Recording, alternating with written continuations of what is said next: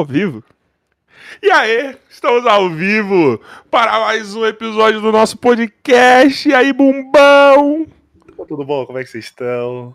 Caralho, hoje eu ele estou... entendeu que mudou a dinâmica. Obrigado, Estou Bumbo. muito feliz. Eu falei, deixa, deixa vir segunda-feira. Sábado eu estava meio zoado ainda, mas segunda-feira vem com tudo.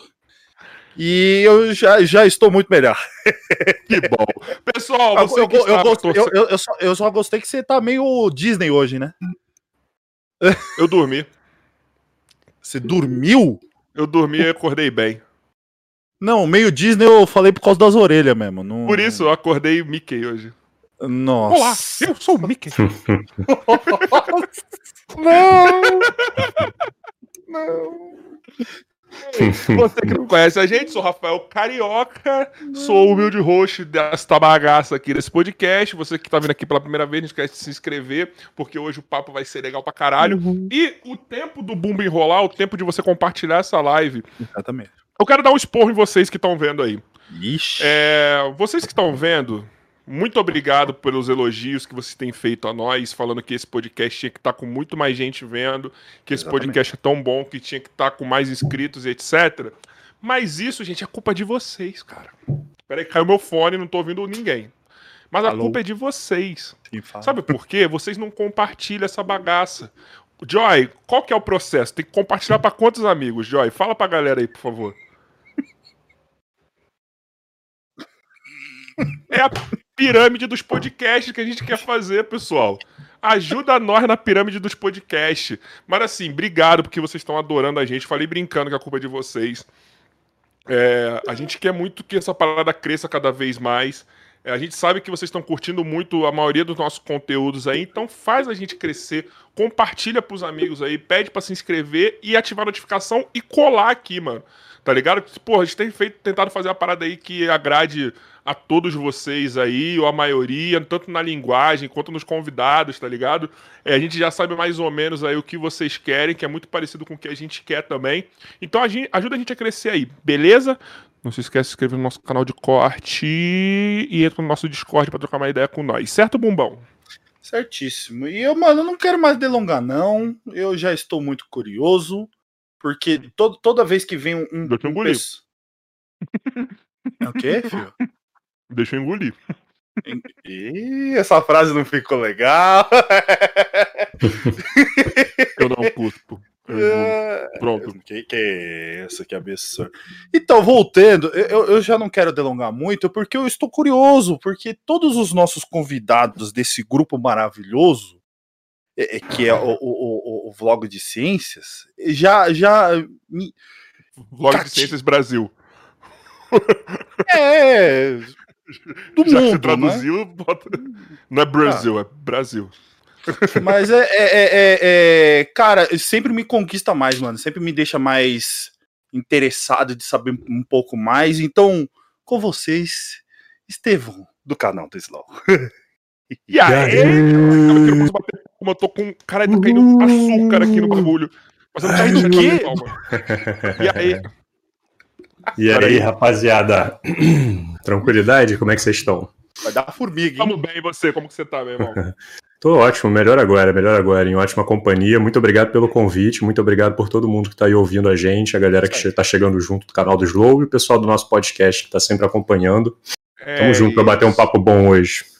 Pô, pediram você, hein, mano. Vou te falar aí. É porque assim, ó, o que que eles fazem? Eles querem, a galera chamou um do Science Tem Vlogs, todos. mano eles querem que chame todos, assim. E assim, eles são tão organizados que, assim, veio um, eles se organizam e enchem a nossa caixa com algum dos nomes de vocês, tá ligado? Então, uhum. Então, desde acho que quando o Pirula veio. A, não, tudo bem que quando o Pirula veio ficou muito divididinho, assim, entre Slow e Blablalogia, tá uhum. ligado? Uhum. e a galera uhum. veio, mano, a galera veio pedindo. Teve um mano, cara, esqueci o nome dele, perdão, que chegou no, no, na DM, mano, você quer levar o Slow? eu tenho o contato dele. Eu vou falar com ele. foda, foda. Esse é o espírito. É isso a aí. A comunidade é muito foda, né, mano? Essa comunidade de vocês aí, né? Porra, da a gente galera. vem criando ela há uns anos, né? Estamos fortalecendo ela. Agora começou uma, uma movimentação boa lá na Twitch.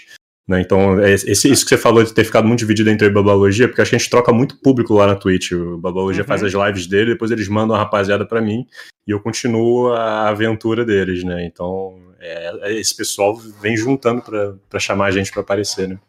Eu acho que vocês são, vocês do Science Vlog são, são o grupo mais organizado da internet hoje, cara. Porra, e olha que a gente eu é bem desorganizado, hein?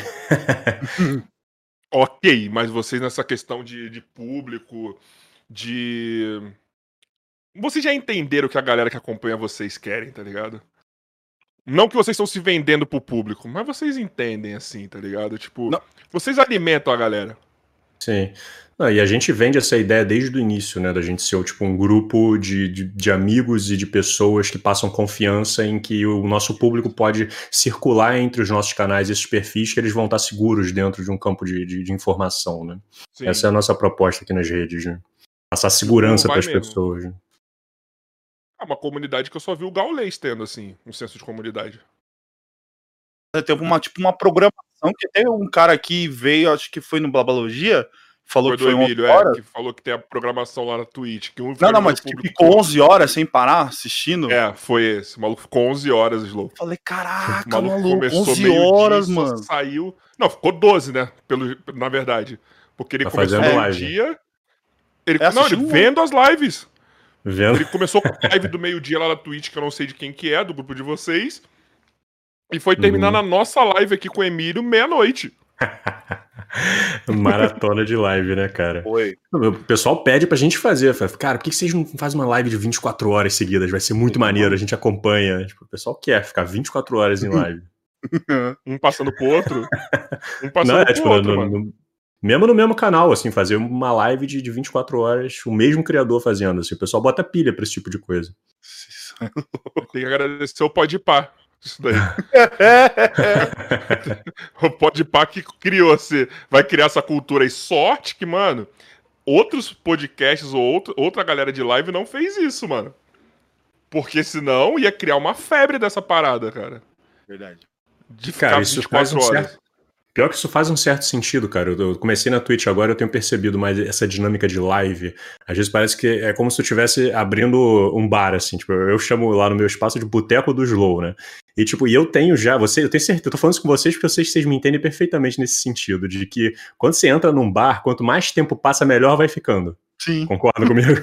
Não é? A saideira vira a 15 e tá na saideira ainda, vai lá. Exato, não, exato. Olha, o Emílio, não, não foi o Emílio, não, foi o Dudu Porcena que é o do Alma Sertaneja. Ele falou assim, mano, eu vim aqui disposto a dar uma cortada em vocês. Ele falou na moral mesmo. Porque eu via, cara, eu não vou fazer live de 3 horas, 4 horas.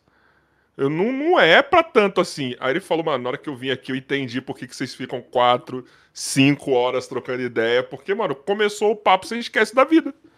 Exato. Ainda mais aqui no Discord. Sim. Não tem, sim. Não tem fator externo praticamente.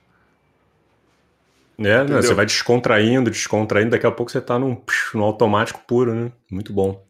Exatamente, a gente só vai falando. Ainda mais, mano, ainda mais vocês que tem, tipo. Vocês têm muita ideia. Você, então, acho que hoje vai ser isso, cara, porque você transita em muita área, assim, né? É isso que eu ia falar. Eu tava, eu tava vendo, porque a gente sempre faz uma pesquisa assim, a gente não quer ficar sabendo 100% do convidado, mas a gente quer ter sempre a noção de, de quem que a gente tá trazendo para conversar, entendeu? Uhum. Então, tipo assim, a gente olha de relance, assim, né? Aí eu entro geralmente no site do Science Vlogs, né? E aí eu vejo a, a sinopse de cada um que eles colocam lá. E é maravilhoso o seu. Tipo, que é. que eles falam que é o jeitão slow. de, é. de, de, ensinar, de passar. E qual que é o jeitão slow, mano? Pra quem não ah, conhece. Cara, tem que assistir para entender, cara. Tem que assistir, porque eu acho que é uma parada bem original mesmo, assim. É, tipo, eu, eu juntei estilos bem diferentes, assim, para tentar fazer a minha própria pegada. É, é, é, o que todo mundo faz, né? Eu não sei, eu não sei se eu sei fazer uma alta avaliação do que é o meu jeitão slow. Tem que, tem que assistir para entender, sabe? Mas eu tento passar a informação da forma mais, tipo.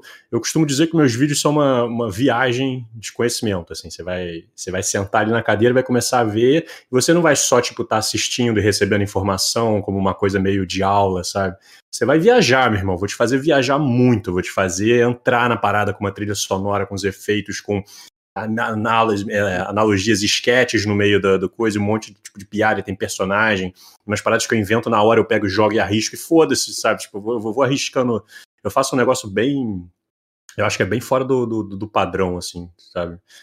E, sei lá, eu curto muito, eu curto muito, eu, eu me amarro em assistir os meus vídeos, então eu parto desse princípio de que se eu gosto, as outras pessoas. Vai ter gente no mundo que vai gostar também. Não, peraí, você falou que a, a, a partir do momento que você consegue ver seus vídeos, já é coisa de quem tá bem consigo mesmo nesse ponto. Porque, por exemplo, a gente aqui, eu tenho uma dificuldade enorme para rever o podcast. Não que eu acho que eu sou ruim, é que eu não gosto de, de ver minhas paradas, tá ligado? Uhum. Tipo, eu gosto de ter aquele sentimento da hora e acabou, entendeu? Do que tá uhum. rolando aqui. Eu não vejo, mano. Eu não vejo. Então a galera tem que estar tá muito bem consigo mesmo, com o que faz para poder rever, mano. Não é pra qualquer um, não, Slow. Cara, é, eu, cara, eu revejo tudo que eu faço desde do, do, começo da minha vida aqui na internet. Assim, eu revejo todos os meus vídeos, revejo. Tipo, esse podcast eu provavelmente vou rever depois, porque sempre que eu vejo, eu reparo no, no, nos erros, sabe? Eu reparo no que eu poderia ter sido melhor. E aí eu, tipo, eu tento melhorar a próxima e fazer cada vez melhor, né? A lógica dos meus vídeos é que, tipo, eles vão sempre. Vai, o próximo tá sempre melhor que o anterior, né?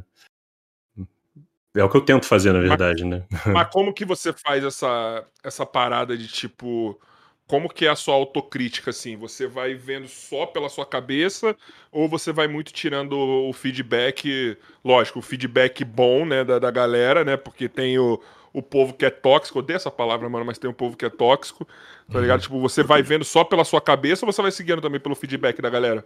Os dois, é. eu, eu, leio todos os comentários que eu recebo, cara, dos meus vídeos. Todos, todos, uhum. todos. Eu já li não sei quantos milhares, de dezenas de milhares de comentários já. E, e eu assisto o vídeo depois, mais de uma vez, com fone de ouvido, naquele meu momento, tipo, super relaxado, e vou sentindo uhum. o fluxo do vídeo.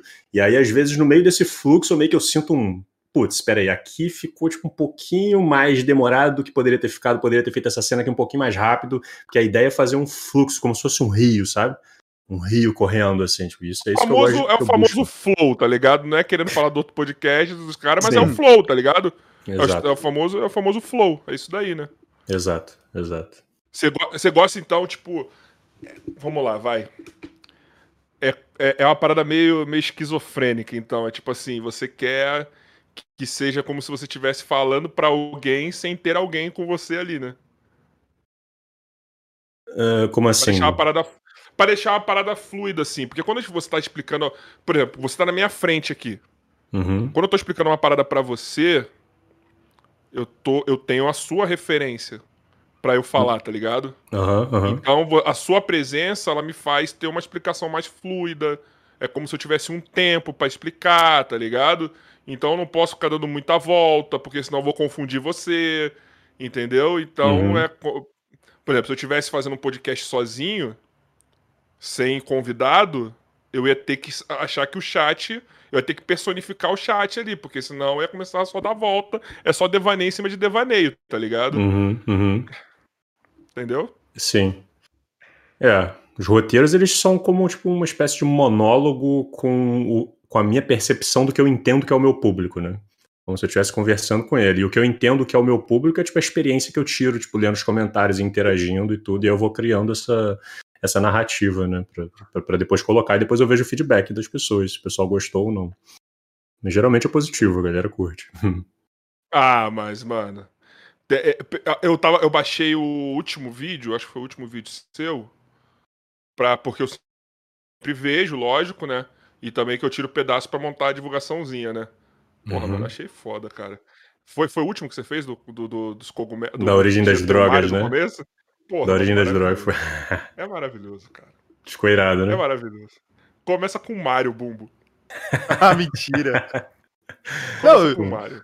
Ele já me conquistou, ele já me conquistou na hora que ele falou assim: eu, eu gosto de colocar efeitos sonoros no vídeo, para delongar, tipo, é, é, é, deixar como se você adentrasse no, no, no, na, no vídeo, né? No, que você está assistindo. E, cara, é isso que eu tava. Já várias vezes já falei isso do, do meu professor que eu tive no, no, no cursinho de, de história. Cara, eu, antigamente eu odiava história. Nossa, mano, me deixava. Era um tédio, juro. Aí chegou no cursinho, meu professor falava, tipo, Revolução Francesa, é, é, é, é industrial, é, N, N histórias de vários períodos possíveis, e ele dava, vamos dizer assim, efeitos sonoros, ele dava visões de, dos personagens que, tipo, não fica aquela coisa chata de, de tipo, coisa teórica, massiva, de, de jogar na tua cara, e você fica. Ah, e agora? Uhum. O que, que agora? Não, é algo que te atrai, sabe? Então, mano, na hora que você falou isso, eu já falei, nossa, eu já quero ver. E tem um monte de coisa ali de história, então, que eu já, já sabia que você é, falava muito em vídeos sobre história. Eu já falei, nossa, uhum. já quero dar uma olhada nisso aí. É, é, mas, meu, na hora que você falou isso, já, já me conquistou. Agora, falando de Mario agora, pô, já, já, já, ganhou, já. Cara, é, dá uma olhada, tu, tu, vai curtir, tu vai curtir. Inclusive, um dos vídeos que... Lan... Oi. Não, fala, desculpa, não, não, pode falar, pode falar, pode falar. Não, um dos vídeos que, que, que, bombou muito no começo do meu canal, foi um dos vídeos piloto, assim, nessa série de história, foi justamente da Revolução Francesa que eu fiz. Olha aí. Que eu fiz um vídeo da Revolução Francesa e bombou pra caramba. É, é que é, é, é vamos dizer seu assim, conteúdo. Hein? Como que classifica Oi? seu conteúdo? Como que classifica seu conteúdo? Porque tem de tudo um pouco lá, cara. É, tá ligado? Sim. Me lembra muito o Nostalgia, tá ligado? Do Castanheira, assim. A pegada uhum. de, de, de, de, como você de como você trata a informação. O que é muito foda. Sim, sim. Ah, é, é uma interdisciplinaridade, né? Eu acho que classifica como divulgação científica, né? Tipo, eu, eu, me classifico como divulgador científico e aí, tipo, eu abordo de diversos, diversos temas mesmo. E, e, ao mesmo tempo, inclusive. Eu acho que essa é a grande sacada, né? Não é só fazer um vídeo de história ou só um vídeo de biologia. Você pegar o assunto e você amarrar diferentes, diferentes ângulos ali de entender ele e entregar para a pessoa falando, olha só, tá vendo? Isso faz sentido. A gente aprende separadamente no colégio, na faculdade, mas é para a gente juntar isso tudo para você entender como que o mundo funciona, sacou? Tipo, essa é a minha proposta. Tipo, a informação fica muito mais, muito mais bem recebida quando ela está bem conectada, né? É que, é, então, vamos dizer assim, interdisciplinaridade. Vamos dizer assim, a gente utiliza muito da fatos históricos hoje, por exemplo. É, é, é, é coisas que foram inventadas no passado que é, é muito utilizada hoje, como vacinas, como como é, é, é ah, não sei, vem minha cabeça é, é, é, é uma mistura de coisas, leis, governo, coisas relativas à saúde, tudo está relativo ao passado, mas que se entrelaça com o presente até hoje. Então, eu entendo isso que você fala e eu acho isso que eu acho muito interessante. Só que tem é, o que eu, vejo, pelo menos na época dos meus estudos, é que era muito focado no passado e não se via no presente. Só se via no passado ali, só focava ali e, e nunca trazia para o presente aquilo que é, é, poderia, tipo, conquistar mais os alunos, conquistar mais o público em si. Então, é esse o ponto que eu falo que vocês estão trazendo que eu acho muito interessante em si. Uhum. Sim, exatamente. Despertar o. o... Essa... Porra, caralho, eu acho que eu tô com atraso. Peraí que eu vou sair e vou voltar. Porque pra mim tava. Juro por Deus, chegou a voz depois do slow. Peraí que eu vou sair e vou voltar. Segura aí, foi mal. Mas é, é, tirando, tirando esse ponto do, do da Revolução Francesa, é, tirando a parte de biologia, você conecta com política também, né? Sim, sim, sim. Conecto, cara. E principalmente nos últimos anos, assim, a partir de. Não, eu sempre, sempre, sempre tive uma pegada de política, assim. Eu sempre fui entrando um pouco na política dentro do meu canal, mas desde 2018, né, depois das últimas eleições, sou o alarmezinho de pé, pé, caraca, você precisa falar de política também, porque uh, você precisa passar um pouco de, de né, de, de conscientização pessoas naquele momento, né? E aí eu comecei a entrar mais no meu canal em relação a isso. Mas eu não, não sei também. É, meu canal tá sempre em transformação, né? E, e você Vamos ver como é que vai ser. E você consegue conectar esse, é, é, esses tópicos ao mesmo com tempo? Com certeza, com certeza. Assiste meu vídeo depois chamado A Verdade. É um vídeo muito irado, é o nome do vídeo. É a Verdade, Mas é uma grande reflexão. Processo? Mas como que é esse processo, Lô? Porque como você falou, é uma parada muito interdisciplinar mesmo, assim. Então você tem. Eu acho que você. Não sei se tem alguém que te ajuda no, no, no roteiro, na parada. mas você faz o trabalho ali de umas 10 pessoas, Sim. tá ligado? Tipo, nesse mesmo que eu tava vendo agora da, da, das drogas, tipo, é uma parada louca, porque você vai transitando em várias disciplinas. Então, uhum. tipo, é um. Eu imagino que deve ser um puta trabalho. tá é. ligado? Eu acho que é um puta trabalho. É. E como que você faz isso? Porque é, é, muito fluido. Eu vi esse assim, tipo, você tá interdisciplinar, mas você tá ali, tipo, entrelaçadão. Você não. Não vai. Você não sai da, do fluxo, não sai da linha. Uhum. É, dá uma trabalheira da porra mesmo, cara. É muito trabalho, cara. São muitas e muitas e muitas horas de trabalho para produzir um vídeo desses e eu já me dedico integralmente a isso já há alguns anos, assim. Então, tipo, eu não.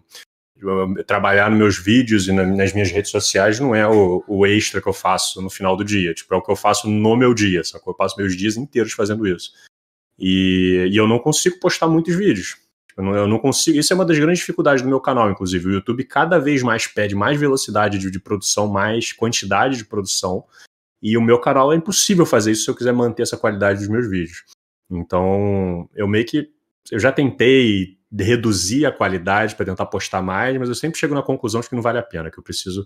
Se eu tiver que demorar um mês para fazer um vídeo, eu vou demorar esse um mês e eu não tô nem aí pro algoritmo, só que eu vou lançar depois e o pessoal que apoia o meu trabalho vai bater palma no final, eu vou agradecer e vai sentir que valeu a pena, sacou? É esse que é o meu objetivo. E, e eu fico muito tempo trabalhando neles, cara. Eu faço as pesquisas, eu escrevo os roteiros inteiros. Meus vídeos são todos roteirizados, então, tipo, eu tenho uma ideia do que eu vou falar ali para não perder o raciocínio, para não fugir do, do, do, do, do da, linha, né? E, e, eu boto as referências né, de todas as informações que eu passei. Você entra na, na, descrição dos meus vídeos ou no primeiro comentário fixo do YouTube, vai ter uma, uma página inteira com todas as informações que foram ditas no vídeo, mostrando de onde eu tirei essas informações. Então, tipo, é isso que traz a, a grande segurança do, do, do meu trabalho, né? Porque a pessoa pode chegar no final e falar, cara, mas tipo, de onde você tirou isso tudo, né? De onde você tirou essas informações? Por que eu posso confiar em você e não posso, sei lá, não posso confiar tanto no outro cara que tá falando que a Terra é plana lá, né? Tipo, porque as minhas informações estão todas fundamentadas e eu apresento Como as minhas fontes para todo mundo consultar. Como a Prioli falou pro Monark, cadê os dados? Cadê os dados? Eu quero os dados. Exatamente. E vocês dão os dados. Exatamente. É, e aí eu faço, tipo, eu vou apresentando os meus vídeos dessa forma, assim, tipo, é, é como tipo, um artigo científico. Não sei se vocês já, já leram um artigo científico, assim, tipo, todas as.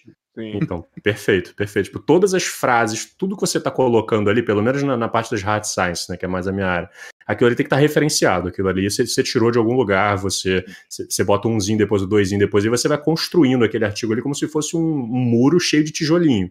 Cada tijolinho é uma referência de, de um trabalho de alguém que você fez antes o que eu faço nos meus vídeos é basicamente isso, só que eu não uso necessariamente um artigo, só artigo científico, tipo igual o Nerdologia. O Nerdologia faz um trabalho espetacular, Nerdologia do Atila, né, no, no, a participação do Atila lá, né, no Felipe eu não sei como é que é o processo dele. Ele faz tudo baseado só em, em artigo mesmo, mas eu faço em... Eu uso também material jornalístico, eu uso tipo, jornalismo internacional, eu uso Nossa, artigos de, de outros locais que fazem divulgação científica também, e eu vou botando o link de tudo. Então, tipo, eu, eu não faço junto com um monte de especialistas para ficar validando o meu roteiro, não necessariamente, né? Mas eu, eu deixo disposto para todo mundo poder julgar a credibilidade do meu trabalho ali. Que fica disponível. Não é muito mais fácil isso, cara, porque assim, vamos lá, eu sou formado em educação física, é, então, querendo ou não, a gente tem um pé na, na questão científica, tá ligado? Então a, a, gente tem que pesquisar muita coisa, principalmente quem vai para a área de pesquisa mesmo, tá ligado? E e é uma parada muito maçante. Pelo menos eu me formei em 2016. É uma parada muito. Era, até então era uma parada muito maçante você pesquisar certas coisas, porque você tem que ir lá no, no, no site de, da, de, do, da galera, tipo.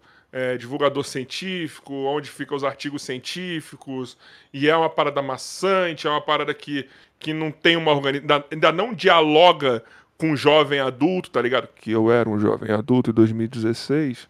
É, não dialoga, tá ligado? É uma parada que, que é muito ruim o acesso. E você acha que vocês meio que. Eu, eu, eu sinto que vocês estão mudando esse acesso pra galera, tá ligado? Tipo, por exemplo, se eu quiser.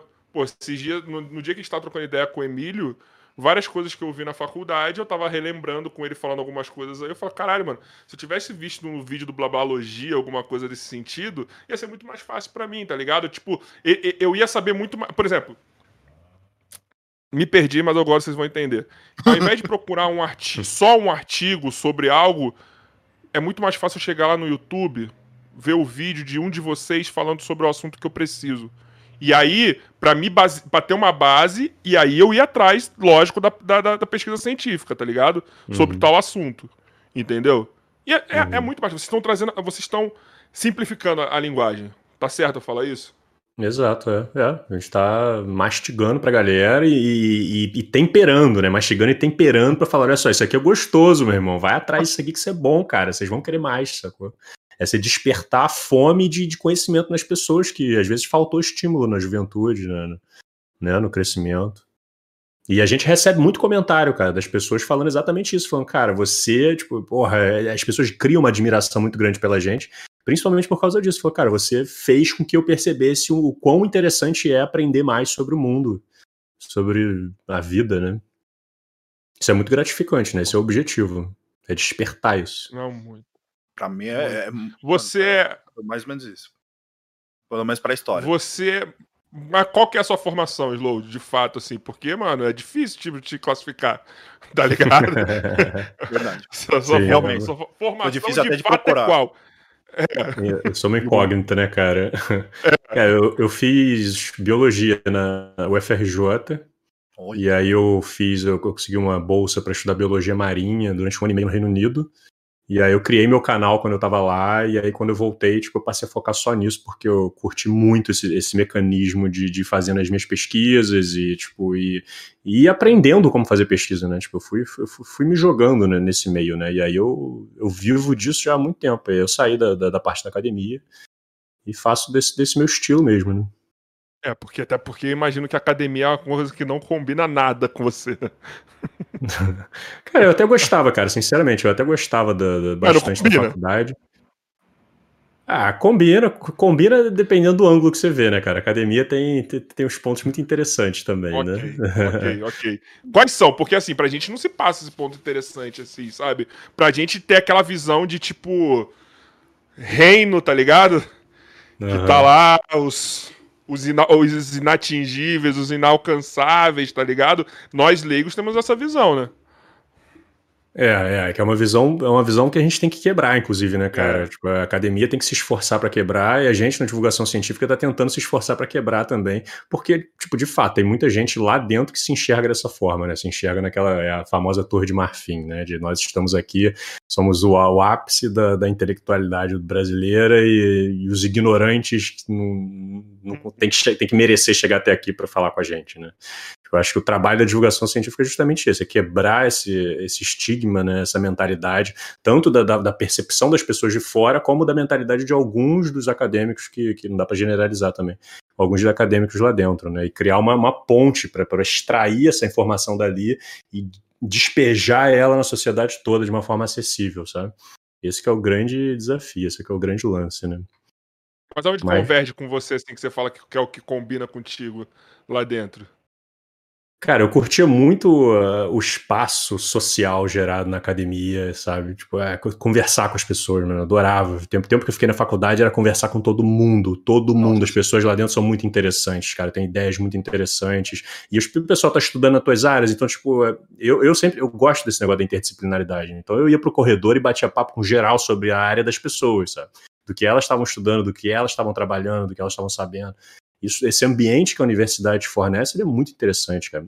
Fora poder viajar para fazer pesquisa, porra.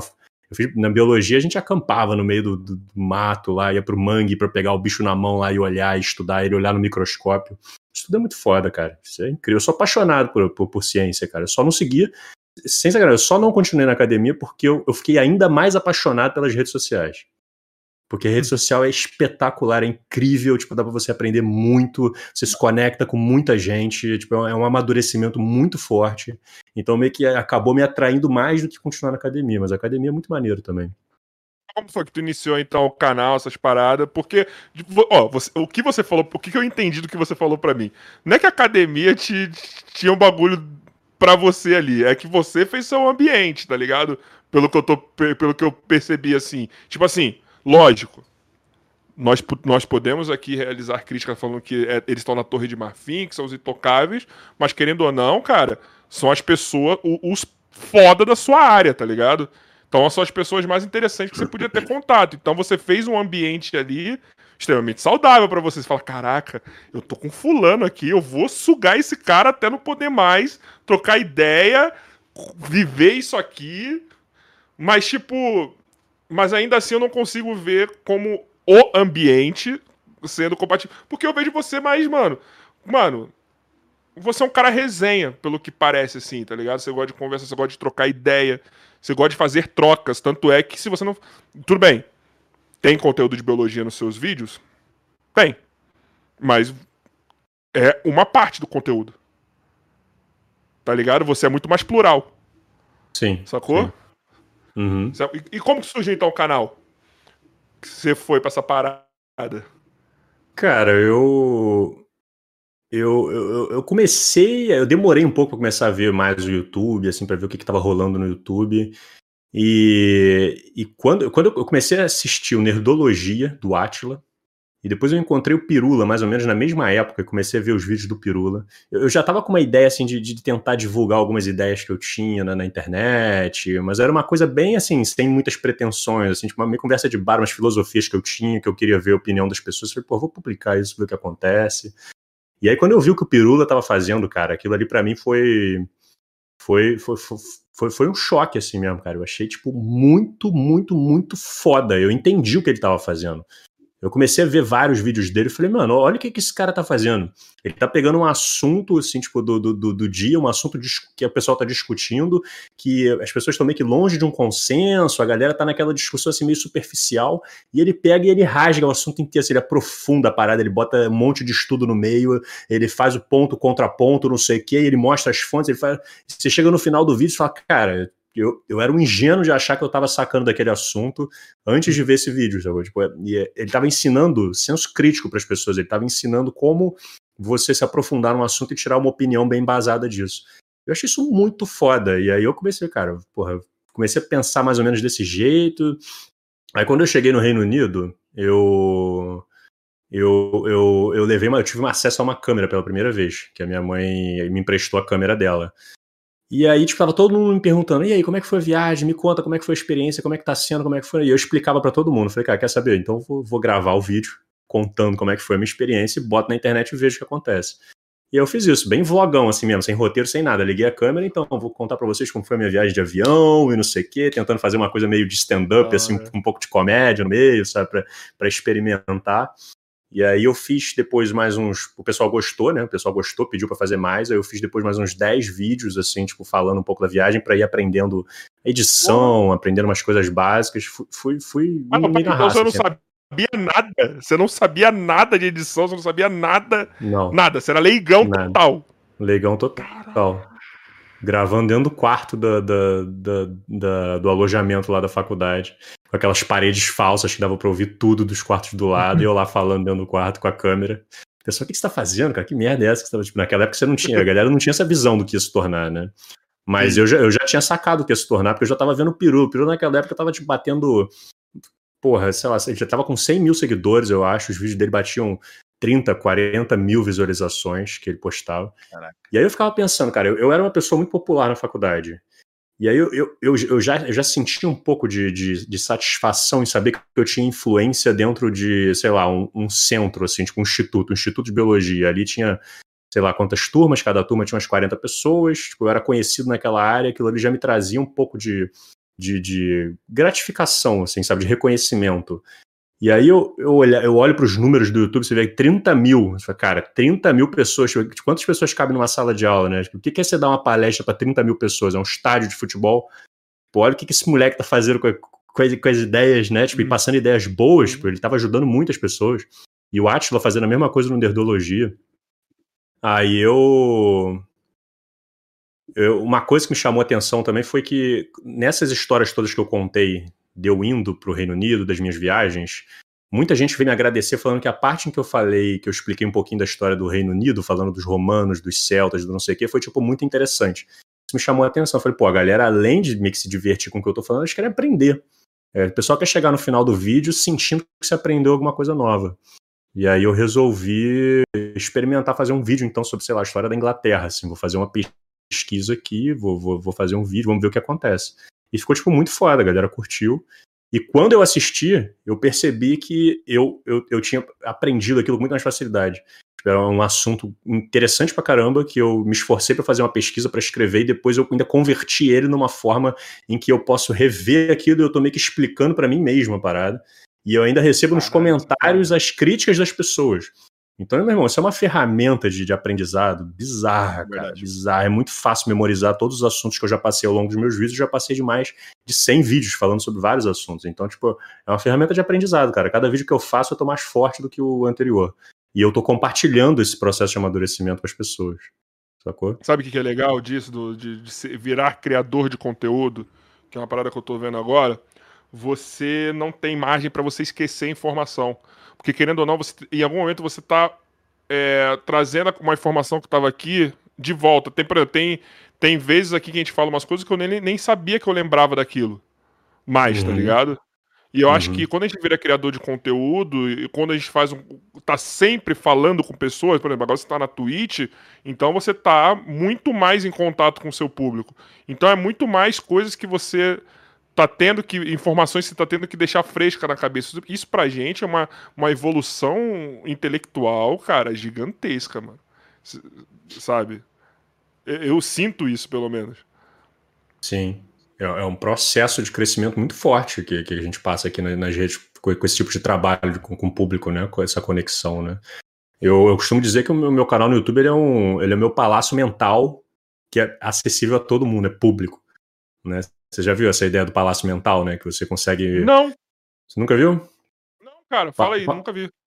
É, palácio mental é tipo uma técnica que você faz, uma técnica de, de psicologia, assim, que, que você para. Eu não sei os detalhes, assim, mas você para tipo, um, uma vez por dia e faz meio que uma espécie de meditação, e aí você organiza sua mente como se fosse um computadorzinho, assim, é como se fosse um palácio, e, e, palácio cheio de salas. Cada sala é onde vai ter determinados conhecimentos, determinadas ideias que você está aprendendo e tal. E aí, quando você quer acessar, você consegue meio que voltar para esse espaço e entrar naquela sala e você encontra mais facilmente toda aquela informação. É uma forma de organizar o conhecimento na tua cabeça. Que o pessoal chama de palácio mental. O meu palácio mental é meu canal no YouTube. Tipo, eu consigo muito. Se você for puxar qualquer assunto que eu já fiz um vídeo aqui, eu, pum, na mesma hora eu acesso o vídeo na minha mente e tá, eu lembro do roteiro, eu lembro do, das referências que eu usei, eu lembro de tudo. Então, tipo, é um registro de informação, de conhecimento que eu vou fazendo. Né? E eu publico isso para todo mundo, né? Então, para mim é muito interessante, para mim funciona muito bem. Ô, Bumbão, se você for ver bem, a gente faz isso sem querer, né? Porque a gente Sim. sempre pega referência de algum vídeo, por exemplo. falou de alguma coisa que a gente fala, caraca, a gente falou isso com o Emílio. Ah, a gente é falou isso com o Birula. É isso que eu tô chocado. Né? É, é, mano, ele, ele, e sabe o que é o mais engraçado? O que vem na minha mente é Matrix nessa coisa toda. Puta, foda. Mano, é tipo. Você é, adentra num, num, num canal que aí te joga no que você quer, entendeu? Aí nisso te busca a, a, a, ou, ou, relembra algo que você tá, tá ali assimilando. Mas é isso, mano, ele falou um negócio, eu falei, caraca. No mano, caso gente... dele, ele associa ao conteúdo que ele fez e a gente associa é, ao convidado que veio. Ao convidado que a gente Exato. Exato. E se vocês assistirem depois, vai, vocês vão reforçar mais ainda essa informação toda que vocês receberam, né? Eu falo que eu não vejo, mas eu sou obrigado a ver de vez em quando, tá ligado? Pra poder justamente evoluir. Mas é um parto conseguir ver. Por exemplo, hoje mesmo eu tava conversando com o Bumbão, um bagulho, e eu falo, Bumbão, eu sei que é uma merda a gente ver nossos vídeos antigos, hum. principalmente, mas é um mal necessário, tá ligado? A gente tem que fazer isso para fazer tal coisa, tá ligado? Mas é uma merda, mas a gente vê e realmente te reforça, tá ligado? E, e sabe o que é mais legal? Acho que você deve passar também. Quando você vê num vídeo uma informação que. Cara, aconteceu isso comigo, eu não lembro agora qual. Que eu nem lembrava que eu sabia de tal informação, mas eu falei, tá ligado? Eu falei, onde que tava isso na minha cabeça que sumiu? Do nada. de, tanto, de tanto conhecimento, de tanta coisa. Acontece. Acontece isso com você, às vezes você fala, caraca, eu já falei tal coisa, eu nem lembrava. Não, pera, eu não entendi. Como assim? Cê, cê... Por exemplo, tem, sei lá, vou falar para você que é o seguinte: porra, Slow, seu microfone tá vermelho aí para mim. Tá ligado? Uhum. Só que, beleza, eu falei essa informação, passou o tempo. Aí depois uhum. eu revendo o, o conteúdo, alguém fala, cara, tem o microfone slow, o vermelho do slow. Eu falo, cara, era vermelho? Uhum. Aí depois eu volto sem querer num vídeo e vejo, caralho, realmente, eu, eu mesmo já falei isso. Repetiu eu a parada. Eu mesmo já falei, né? esqueci. Esqueci uhum. a informação. Tá ligado? Ficou um banco de dados ali que eu nem lembrava que existia. acontece, acontece. É igual perguntar o nome da pessoa. Você cumprimenta a pessoa, tudo bem, não sei o que, prazer. A pessoa fala o nome você. Pff, pra mim é branco, tá ligado? Ah, não, branco não. Nome pra mim é um.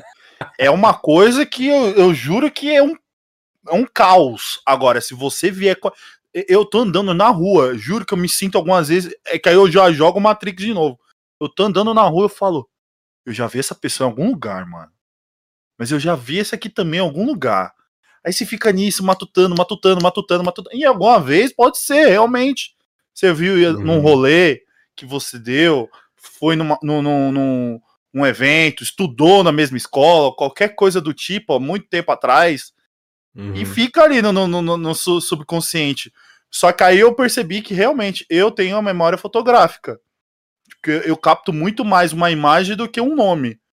Então, uhum. é, é, é acabo assimilando muito mais uma imagem, uma, um, quando uma pessoa fala assim, você decorou o caminho? Eu falei, não, acho que eu decorei sim, só por alguns traços, tipo um prédio, um, uma posição de tal coisa ali que eu, eu, eu, já me posiciono ali, eu já falo, ah, eu já sei. E a gente cai de novo na coisa que, que o Slow falou, a gente tem é. a, a, a, referência da informação, né? A gente vai criando referência, que nem você falou, que Sim. você chegou, né? Nos seus vídeos. Cara, isso é muito louco, né? Internet é um bagulho muito. Você falou realmente é muito legal a internet, cara. É incrível, né, cara? É incrível. Você aprende muita coisa. Tem sociedade, né, cara? Sociedade. Entrar em contato com as pessoas é algo que mais pode te enriquecer, assim, como pessoa, na minha opinião, sabe? É você se envolver com as pessoas, é conversar com elas. Eu fiz isso a minha vida inteira, assim, eu tentei correr o máximo possível pro meio da, da garotada sempre, assim, pro meio do pessoal, né? Então, tipo, a internet, ela tá trazendo isso para um nível para um nível completamente diferente. E, e, bom, tá, tá gerando uma, uma, um aumento de, de, de, de, ansiedade e suicídio numa geração inteira, né? Mas se você souber usar isso com sabedoria, eu acho que também vai, sair, vai nascer umas sementinhas de gente foda demais desse vai. meio social que, que a internet está possibilitando. Né? O, o, problema é que, assim, o bom pra gente, que a gente veio de uma geração que a gente lembra como não é ter internet. Uhum, a gente uhum. lembra como não é ter internet. Exato. Então, pra gente, isso daqui é só evolução pra essa molecada já é vital. É. É, é tipo viver sem luz. Uhum. Viver sem internet. sim, sim. Entendeu? Aí, aí eu já chego um ponto que eu concordo com ele na questão de, do, do socializar com, com, com esse povo para poder dar, dar um certo equilíbrio, mostrar o nosso passado de, de que dá para sobreviver sem a tecnologia em certos momentos e mostrar, os jovens mostrar coisas que a gente ainda não não, não, não captou ainda da tecnologia que, que está presente pra gente. Então fica nesse, entendeu? Um apresenta para o outro. O, o, o, velho eh, ensinando pro, no, pro, pro jovem, o jovem ensinando pro, pro, pro velho. É, é, é, é nesse caminho que eu sempre vivo na minha cabeça. Uhum. Uhum. Isso. Mas, João, como que é... Mas como que é, tipo, como que você caiu então nessa interdisciplinaridade, vamos dizer assim?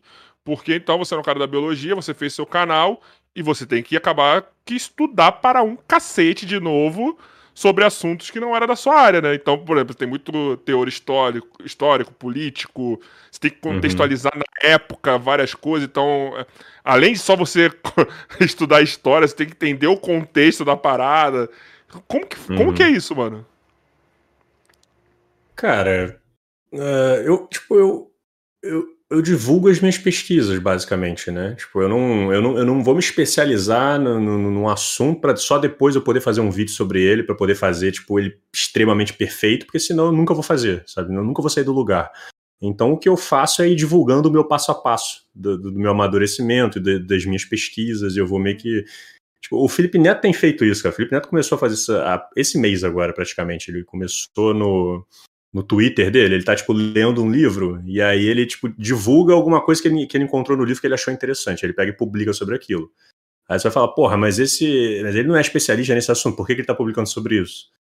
Pô, mas ele, ele tá ajudando as pessoas a chegarem. É, é, é, meio complexo isso, cara. Ele tipo... acerta, vamos dizer, às vezes ele acerta pra caralho. Quando ele faz essas coisas, ele acerta demais, cara. Tá ligado? Quando ele faz esses bagulho, ele acerta demais, demais. Eu entendo. Ele só tá, tipo, ó, eu estou vendo tal coisa. Se você. Causa curiosidade. Não é bem, uhum, não é uhum, bem isso. Uhum.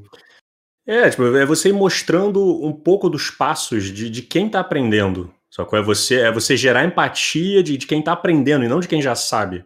Sacou? Eu acho que isso facilita um pouco para as pessoas se envolverem e perceberem que elas são capazes de entrar nesse meio do, do, do, conhecimento também. Então, tipo, o que eu faço é isso, cara. Tipo, às vezes eu faço vídeos de assuntos que eu não tinha. Eu não tinha estudado pra caramba antes, mas eu estudei para fazer o vídeo. E aí eu faço uma pesquisa enorme. Aí, tipo, cara, com a internet hoje é muito fácil. Com a internet você, você consegue acessar tipo uma aula do, do, dos professores, não sei o que, você pode ver não sei quantos documentários sobre aquilo, depois confirmar essas informações dentro de, de, de, de estudos de livro. E o Wikipedia, cara, a galera sacaneia o Wikipedia, mas o Wikipedia é foda demais, cara. O Wikipedia é uma das melhores ferramentas de, de construção coletiva, é a melhor, na real, né? É uma das melhores ferramentas de construção coletiva que a humanidade já inventou, porque é o, é o mundo inteiro trazendo informação para aquilo e cada ano que passa eles ficam mais rigorosos com a exigência de, de, de revisão das informações que estão entrando, dos uhum. critérios das informações que passam e do, da, das referências que eles disponibilizam também. Então, tipo, dá para você fazer hoje, se você pegar principalmente o Wikipedia internacional, né? Isso que eu estou falando é mais com o internacional, que é, o rigor é muito maior, né? Os artigos do internacional são muito bons, em inglês, né, no caso. Então, tipo, dá para você pegar hoje um. Você vai estudar um assunto, você dá uma lida, começa a ler aquele artigo, ver se está tudo bem referenciado, se não for um assunto que é super disputado politicamente, né? E aí você pega e abre um outro artigo, depois um outro, depois um outro, depois um outro, pega uns cinco artigos diferentes e vê se aquelas informações se cruzam. Porque você consegue fazer um hiperlink pelo Wikipedia. Você consegue, tipo, clicar naquilo ali, vai abrir o outro, aí você, tipo, encontrou outra informação. Eu não sei explicar direito, mas acho que vocês estão pegando o que eu quero dizer, né? Sim, sim, abre, sim, sim, sim. Você abre uns 10 artigos, vê se as informações batem, todas elas, se tudo, tudo ali coincide. E esses artigos usam fontes diferentes. Então, tipo, dá para você refinar uma informação de credibilidade usando esse tipo de, de tática, de estratégia, que até, tipo, 15 anos atrás era impossível de fazer. Você ia ter que abrir 200 mil livros de uma biblioteca nacional para tentar juntar essas informações todas. Pelo menos era mais Hoje... confiável, né? Quando você, você tem o lado bom e o lado ruim, né? Pelo menos do, do Wikipedia, dá esse trabalho, por exemplo, assim, não, peraí, a gente viu uma informação aqui, mas a gente tem que conferir se de fato tá 100% aqui. Pelo menos no livro você já sabe que dificilmente vai ter. Mas, cara, é um trabalhão. Você tem que ir até a biblioteca, você tem que ir lá, é. pegar uns dois, três livros, só por desencargo de consciência. Isso quando a gente não sabia qual que já era o livro GG, tá ligado? Porque geralmente tinha os que a gente uhum. sempre eram de confiança. Uhum. É o lado bom e o lado ruim. Tudo bem, eu prefiro muito mais ter que comparar as coisas do Wikipedia que eu tô aqui no meu computador em casa, tá ligado? Uhum. É, não, mas o Wikipedia ele, ele, também não pode ser utilizado como. Eu estava até numa discussão esses dias com meus apoiadores em relação a isso, né? De se o Wikipedia pode ser utilizado como a fonte original ou não, né? Eu sempre defendi que, que não, você tem que ir atrás das fontes que o Wikipedia disponibiliza, e aí você disponibiliza essas fontes e você analisa se essas fontes têm credibilidade ou não, para você poder usar a informação que você encontrou no Wikipedia. É um processo de busca da, da informação. E aí depois você distribui meio que a responsabilidade das informações que você colocou ali dentro das fontes que você utilizou, né? Mas uh, meus apoiadores estavam dizendo, um deles principalmente estava defendendo que o Wikipedia deveria ser utilizado como, como fonte também para é, valorizar o trabalho e quebrar esse tabu de que o Wikipedia não é confiável, né? Porque tem muita coisa boa lá dentro, né? Mas é uma discussão interessante. Só um né? compilado, né? Eu acho que não, porque o Wikipedia é só um compilado né, de informações. Acho que ela não pode ser fonte é. principal, né? Eu acho, Tudo eu acho bem, que depois... artigo também, né? Mas, enfim. É, eu acho que depois dessa discussão, acho que vale a pena botar os dois, sabe? Vale a pena botar a fonte que você encontrou no Wikipedia e referenciar o artigo que você encontrou a fonte também. Né? Eu acho que é uma saída interessante. Mas, mas é, é nesse caminho que eu vou seguindo, né?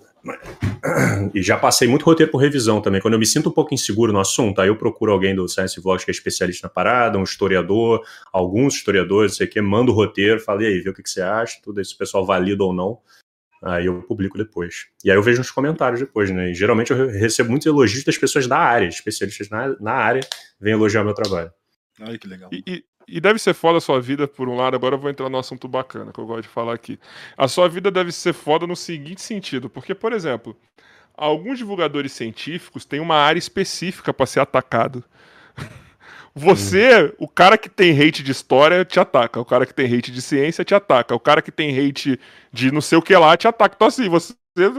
O seu canal, imagino que deve ser aonde toda essa galera do hate se converge, assim, tá ligado? Do hate da ciência, uhum. da educação. É um tutti que é isso, mano? sabores. Porque... Não, é, porque o cara, ah, eu não concordo com tal coisa com relação à história. O cara vai lá e tem isso para ele se deliciar nos, nos uhum. Eu não concordo.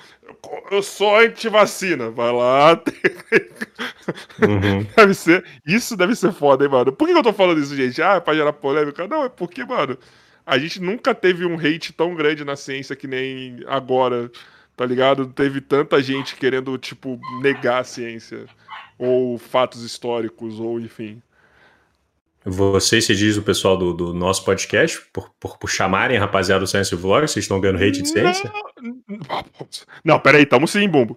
Nosso canal de corte, filho, é, é um portal, assim, do churume. Mas tá é só ligado? uma pincelada que vocês recebem. Né? É, porque tiver nosso canal de corte isso. Nossa, uhum. os do uhum. Pirula, então, maravilhoso. Os comentários. Os é. cortes do Pirula é, é uma esquizofrenia, parceiro. Nossa é, tem, senhora! Você tem toda uma história por trás, né? Ah, é. Esses hates do Pirula foram tudo tipo, comprado, entre aspas, foi tudo planejado, né? Foi, não, não, foi, não foi um hate orgânico, não. Isso aí foi impulsionado por, por outros influenciadores que entraram em briga desnecessária com ele, mas enfim, essa é história para ele contar depois, quando vocês chamarem ele de novo. Sim, sim. gente, mas você sofre, você tem muita gente que desemboca lá, porque deve você pega de várias áreas, né? Sim, Esses loucos aí te falar que o que acontece é o, é o oposto, cara, disso, você acredita? É, esse meu, esse meu mecanismo, também. esse meu sistema, ele acaba, ele acaba gerando o efeito inverso, na verdade. Porque quando você fica muito tempo numa área só, num campo só, que você meio que entende, você começa a protagonizar aquele campo. E aí, quando você começa a ganhar protagonismo ali, aí que você começa a gerar um receio das pessoas da tua própria área que começam a falar: hum, mas ele não é bom o suficiente ele poderia ser melhor, mas ele não sei o quê. E aí começa a juntar as pessoas que entendem pra caramba daquele assunto e começa a querer arrumar problema naquela pessoa, porque isso parece que é quase que. É, é uma reação social quase que natural, na minha opinião. Assim, você tem tipo, uma liderança, você vai ter gente querendo derrubar ela, sacou? Então, tipo, quando isso acontece na área, as pessoas se organizam naquela área e começam a gerar hate para tentar derrubar aquela pessoa. E aí você vê, isso acontece com a Sabrina, isso acontece com. Você pega esses influenciadores mais de, de esquerda, assim, que, que focam no, num campo da esquerda, começa a porrada, porradaria direto lá dentro. Agora, como eu fico saltando de um lugar para o outro, pulando, é como se eu estivesse meio que dançando nas áreas, não dá tempo da galera se organizar entre eles para querer gerar hate Entendi. em cima de mim. Então, na verdade, é, na, na, na, verdade, a galera falar, não é... se conversa, né, mano? Tipo assim, é...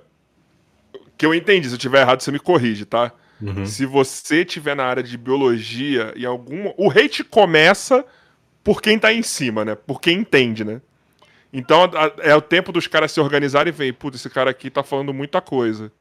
Será que ele é foda mesmo? Só que não dá tempo deles se organizarem porque semana seguinte você já tá falando de outro assunto, de outra área, né? Então não é. dá tempo. E, e essas áreas não se conversam, né? É, não, e aí a pessoa, tipo, que, que às vezes da área da biologia vê um vídeo meu de biologia, aí fala, pô, legal, pô, maneiro, legal que esse cara fez, olha esse trabalho e tudo. E se eu ficar muito tempo nisso, pode ser que comece a gerar o, o esse, esse, hate aos poucos, porque eu estaria protagonizando demais, e aí protagonismo demais gera, gera ciúme, gera inveja, gera, gera um monte de problema que, que dá os hates, né? Ah, mas essa mesma pessoa da biologia depois veio falando de, tipo, de, um, de um outro assunto e, e, e ela curte aquilo que eu fiz, ela curte aquele trabalho, e aí ela se sente mais mais segura, de certa forma, porque ela tá e aprendendo. Ela não tive uma ameaça na área dela, né? É, exatamente. E aí, tipo. Aí ela pensa assim, pô, se ele usou o, o, o grau de, de, de, de credibilidade, de, de, seriedade de pesquisa para um assunto que eu entendo, e ele tá usando numa, numa outra área também, e ele conseguiu preservar a qualidade daquela informação, então eu sei que vale a pena continuar assistindo. Vale a pena eu ver, porque eu sei que é um trabalho bem feito. Eu sei que esse moleque se esforça para fazer o trabalho dele, porque ele já falou da minha área e eu vi o que ele fez. Sacou? Então, tipo, eu fico meio que circulando nas áreas meio que propositalmente, assim. Tipo, eu curto também porque assim eu consigo ampliar minha mente e consigo fazer roteiros melhores, né? Usando a interdisciplinaridade que eu mencionei. Ô, pessoal, só pedir, só passar uma informação para vocês aí, que eu sempre passo com um tempinho de conversa. Você que quer participar da conversa junto com a gente, manda um superchat aí, que a gente vai ler esse superchat lá para frente tá? É, você que tem pergunta pro Slow, você que tá aí trocando ideia. A gente aqui não tá vendo o chat, mas o Joy tá aí trocando ideia com vocês no chat, ele passa tudo pra gente. Então pode mandar um super chat, você que tá na Twitch, manda bits aí. Vocês podem mandar o Pix também, tá ligado? Manda um Pix aí, mano, ou super chat, enfim, o que for, para vocês participarem da conversa junto com a gente. Beleza? Aí lá na frente a gente te lê. Bumbal, tinha te cortado, mano. Perdão, cara. O que, que você ia falar? Eu só ia falar que a gente entrou no Matrix de novo. O cara é é o Neo, né? Desvia das balas. Caraca.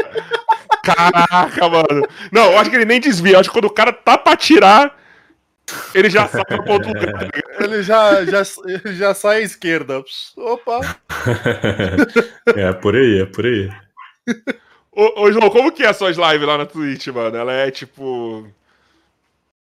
O que você tá na, dá na telha, você faz, você vai pro entretenimento lá. Tá ligado? Tipo. Cara, lá, é tô... é só, lá é você tranquilão, relaxado. É, exatamente. Eu tô começando lá ainda, né? Eu sou bem novo lá na Twitch, ainda tô completando acho que dois meses agora. E, e cara, eu, eu comecei a fazer as lives lá para compartilhar o meu momento de lazer também, sabe? Porque eu fico escrevendo roteiro, fico compartilhando notícias, fazendo o dia inteiro. E aí, quando chegava, tipo, 8 horas da noite, mais ou menos, eu falei, bom, agora eu vou dar uma relaxada. E o que, que, eu faço quando eu relaxo? Vou lá, janto e eu curto jogar, cara. Eu curto, sempre gostei de, de, de videogame desde que eu sou criança, assim, tipo, eu tive um Master System, depois um PlayStation 1. E, porra, esse negócio de gamer é uma parada que tá dando certo, assim, tipo, a galera. Tem, tem uma galera bombando aí com, com, com o jogo e tudo. E eu, eu, tenho, eu tenho habilidade, assim, eu curto jogar e bater papo ao mesmo tempo. Eu sempre chamava os amigos pra ir lá em casa e a gente ficava jogando videogame e conversando ao mesmo tempo. Falei, pô, eu, tô, eu, posso usar esse espaço, esse, esse, meu momento aqui, eu posso otimizar ele, começar a compartilhar isso com as pessoas. E aí eu passei a fazer lives três vezes por semana, na segunda, quarta e sexta, de 10 e 10 da noite, que é o horário que a Rafa já tá indo dormir, agora já tem o bebê também, então, tipo, eu fico, eu fico dando uma atenção, óbvio, né, pra Rafa também, que é minha esposa. E, e fico até, tipo, uma e pouca da manhã, e comecei jogando um jogo que eu curtia muito na época, que eu queria jogar com a galera, que é o Hollow Knight, que é um jogo foda oh, demais. Louco, esse jogo é sensacional, mano. Muito bom, esse né? É o, o besourinho, o besourinho louco. falando. É, é, é, um guerreiro besouro que tem que salvar. É uma princesa ou eu tô, eu tô ficando louco? É, é ele enfrenta vários. Ele enfrenta vários. Enfim, é um jogo. É, é ele tem uhum. vários chefões. É, é, é, vai subindo sim, níveis, sim. ele vai ganhando poderes, vai conquistando. Isso, isso, isso, isso. E aí, tipo, a galera foi juntando, né? O pessoal foi chegando, né? E, e aí eu comecei a fazer para o pessoal propor o próximo jogo. Isso. Então a galera fica propondo o jogo e aí a gente faz uma enquete, faz um dia de votação e a galera vota e aí o jogo que ficar em primeiro lugar é o próximo que a gente vai. E aí enquanto eu fico lá jogando jogando, eu fico batendo papo com o pessoal e tipo tá sendo uma excelente oportunidade de passar ideias maneiras para as pessoas, né, cara? Tipo, de passar ciência, de divulgar a ciência, de conversar sobre, sobre. Eu costumo dizer que é sobre a vida, o mundo e o universo, né? Que é o meu lema lá, que a gente conversa um pouco sobre tudo. E eu acho que isso faz parte também da divulgação científica, né? Tipo, é uma forma de, de, de, de pegar tipo, a garotada que está lá, que gosta dos jogos, que está tudo, e tentar ir apresentando para elas informações mais aprofundadas e visões de mundo. Acho muito legal isso. Que eu considero relevantes, né? Tá sendo um espaço muito maneiro, cara. Recomendo bastante, pessoal. E, e tipo, o pessoal tem escolhido uns jogos muito bons para jogar. Agora já não tá nem mais no meu controle, assim, eu não escolho mais. Quem escolhe é o público. O público escolhe e a gente do... Qual que tem sido aí o, o que você tem mais jogado? Ultimamente. O da vez agora? O da vez agora que a gente tá jogando é o Castlevania Area of Sorrow. Porra. Que é... Hypezinha da série, né, pessoal? Tô ligado. Porra, a série é, maravilhosa. Tu viu, mano? Você viu a última temporada? Vi. Eu tô assistindo a última temparada agora, comecei a ver só, agora. Só, só, só um minutinho, só um minutinho. Só. É, obrigado. Obrigado. Você tá em qual agora? É. Em qual IP? É. não, eu assisti o primeiro, o primeiro episódio da última temporada só. Eu só vi o primeiro. Não dá spoiler, não. Tá, né? eu não vou, não vou, dar spoiler, tá? Mas vou falar da, da, da, da penúltima, mano. É maravilhoso, mano. Isso, bacana. Eles fizeram. Não, da última temporada, animal. O da última temporada. também. Então já é um problema seu, já é um erro seu. Então vou falar. eu acho que o que eles fizeram com, com, com Alucard, com. Porra, mano, esqueci o nome do cara do Scott, meu Belmont. Deus. Do Belmont, cara, que adaptação maravilhosa, cara, dos dois. Cara. Uhum. Mano, o Alucard nesse final dessa terceira, tempo... terceira temporada? Segunda? Tá na quarta agora. É, na terceira... o final da terceira temporada, o, o... porra, foi maravilhoso, cara. O último sim, episódio, sim. eu acho que é... é... Na moral, o último episódio da terceira temporada foi o melhor episódio até hoje dessa série. Caraca. Eu acho maravilhoso. E me deu uma vontade de jogar de novo, hein? Mas só que os do Super Nintendo. então, joguei. esse que eu tô jogando é o do Game Boy Advance, cara. Que a galera escolheu do Game Boy. Eu nunca tinha jogado. E é irado, mano. E é irado. Eu não joguei esse ainda. Então, chega junto lá na live depois pra acompanhar com a rapaziada. Pô, com certeza. 10 10, live na Twitch, hein? O Joy vai dar amanhã. Pros... Amanhã. Amanhã, amanhã é verdade. Amanhã? Você mudou pra amanhã, então. Não, é, segunda... segunda... Exato, é, eu vou mudar essa semana, porque o filhote aqui, eu tô precisando de mais tempo à noite para cuidar dele também. Falando nisso, parabéns. Já falei em off, mas parabéns pro papai aí, né? Valeu. Malik. Caralho. Malik. Que nome, mano. Chega imponente. Chega imponente. É isso aí. Johan é Malik é o cara que, maluco, na hora que você falar um bagulho pra ele, você vai sair com o nariz quebrado, certeza. Certeza, certeza. Caraca, o cara pensa em nariz quebrado, mano. Mas não é? O cara te quebra na força e na ideia, né, não, Slow? É, vai ficar grande. vai crescer, isso vai crescer. Caraca, imagina as minas. Você viu o Johan? Caraca, mano. Johan, Johan é. Malik. Ele, caraca, mano. Aí você já vê ele como popular da escola, tá ligado? Você vê que ele é popular da escola assim, né? Tá ligado? Descolado. É. Aí o povo só olhando assim, caralho. Porra, mano, mas agora falando sério, que nome, mano. Sério, que escolha maravilhosa, cara. Pô, sério. irado, cara. Obrigado. Obrigado mesmo. Fico feliz de ouvir isso. A gente passou um ano pensando no nome. Cara, a gente passou nove meses tentando escolher o nome, cara. Nove meses. E aí, quando chegou nos últimos três meses, tipo, a gente queria nomes diferentes e tudo a gente tinha pensado. Aí foi bom, agora vamos então esperar ele nascer. E a gente olha pra cara dele. E aí a gente decide, então, tipo, na semana seguinte que ele nascer. Aí ficamos três meses sem nem falar sobre o nome. Pensando, refletindo. E aí, quando depois que nasceu, a gente olhou lá, conversamos um pouco no hospital. Aí a Rafa queria Johan e eu, e eu queria Malik. Vamos botar os dois então, porra. Johan Malik. Aí, beleza, pode ser. Meus amigos apoiaram, falou, porra, maneiro, boa ideia. E... Mas já tinha, já tinha, mas já tinha essa ideia de nome na cabeça, né? já tinha. A, a Rafa queria Johan bastante e eu já tinha pensado no Malik. Aí teve uma amiga nossa que deu a ideia, falou, pô, faz Johan Malik. E isso foi antes dos três meses em silêncio, né? E a gente ficou pensando, pensando. Aí depois, na hora do hospital, aí Rafa, pô, eu queria tanto Johan e tudo. Eu falei, pô, então, então vamos Johan Malik, então. Vamos botar o Malik junto e faz um nome forte. Um nome de responsa. É um nome de respeito, cara. É o nome de um é. rei, não é? Eu tô, eu tô aqui na minha cabeça, mano. Tem, esse nome é familiar de algum lugar, cara. Cara, te, é, Malik significa rei em árabe. Olha aí! Eu acertei na lata! É, exato, exato. E que cagada. Cara, eu achei muito maneiro, tipo, a minha tia comentou assim, é porque Johan é, vem mais do francês, podia ser alguma coisa em francês também, porque fica meio estranho ser de, de, de origens diferentes, né, dois nomes de origens diferentes. Geralmente o pessoal escolhe da mesma nacionalidade, os dois nomes, né. Só Sim. que para mim, para mim a graça tá justamente nisso, pegar, tipo, pegar o Johan ele vem de origem hebraica na real, né? Vem origem lá do, dos hebreus e o Malik vem de origem árabe. Então, tipo, eu até divulguei para os meus seguidores que Johan Malik é uma provocação, é um nome provocativo, porque junta duas culturas que estão, nesse momento, em vários momentos da história da humanidade, tentando se, se separar e se purificar, meu irmão. Então, o nome dessa criança é para juntar justamente esses, esses, esses polos, né? Caraca, imagina, mano. Esse moleque se torna um, um, daqui a um tempo símbolo disso. É, Caraca, é maluco. Johan, você vai ver isso aqui no futuro. Maluco. tu tá destinado a ser gigante, mano. É isso aí. Porra, é mano. Isso aí. É Mas você aí. começa pelo nome, né, mano? Você, você define Exato. alguém pelo nome, né? Exato.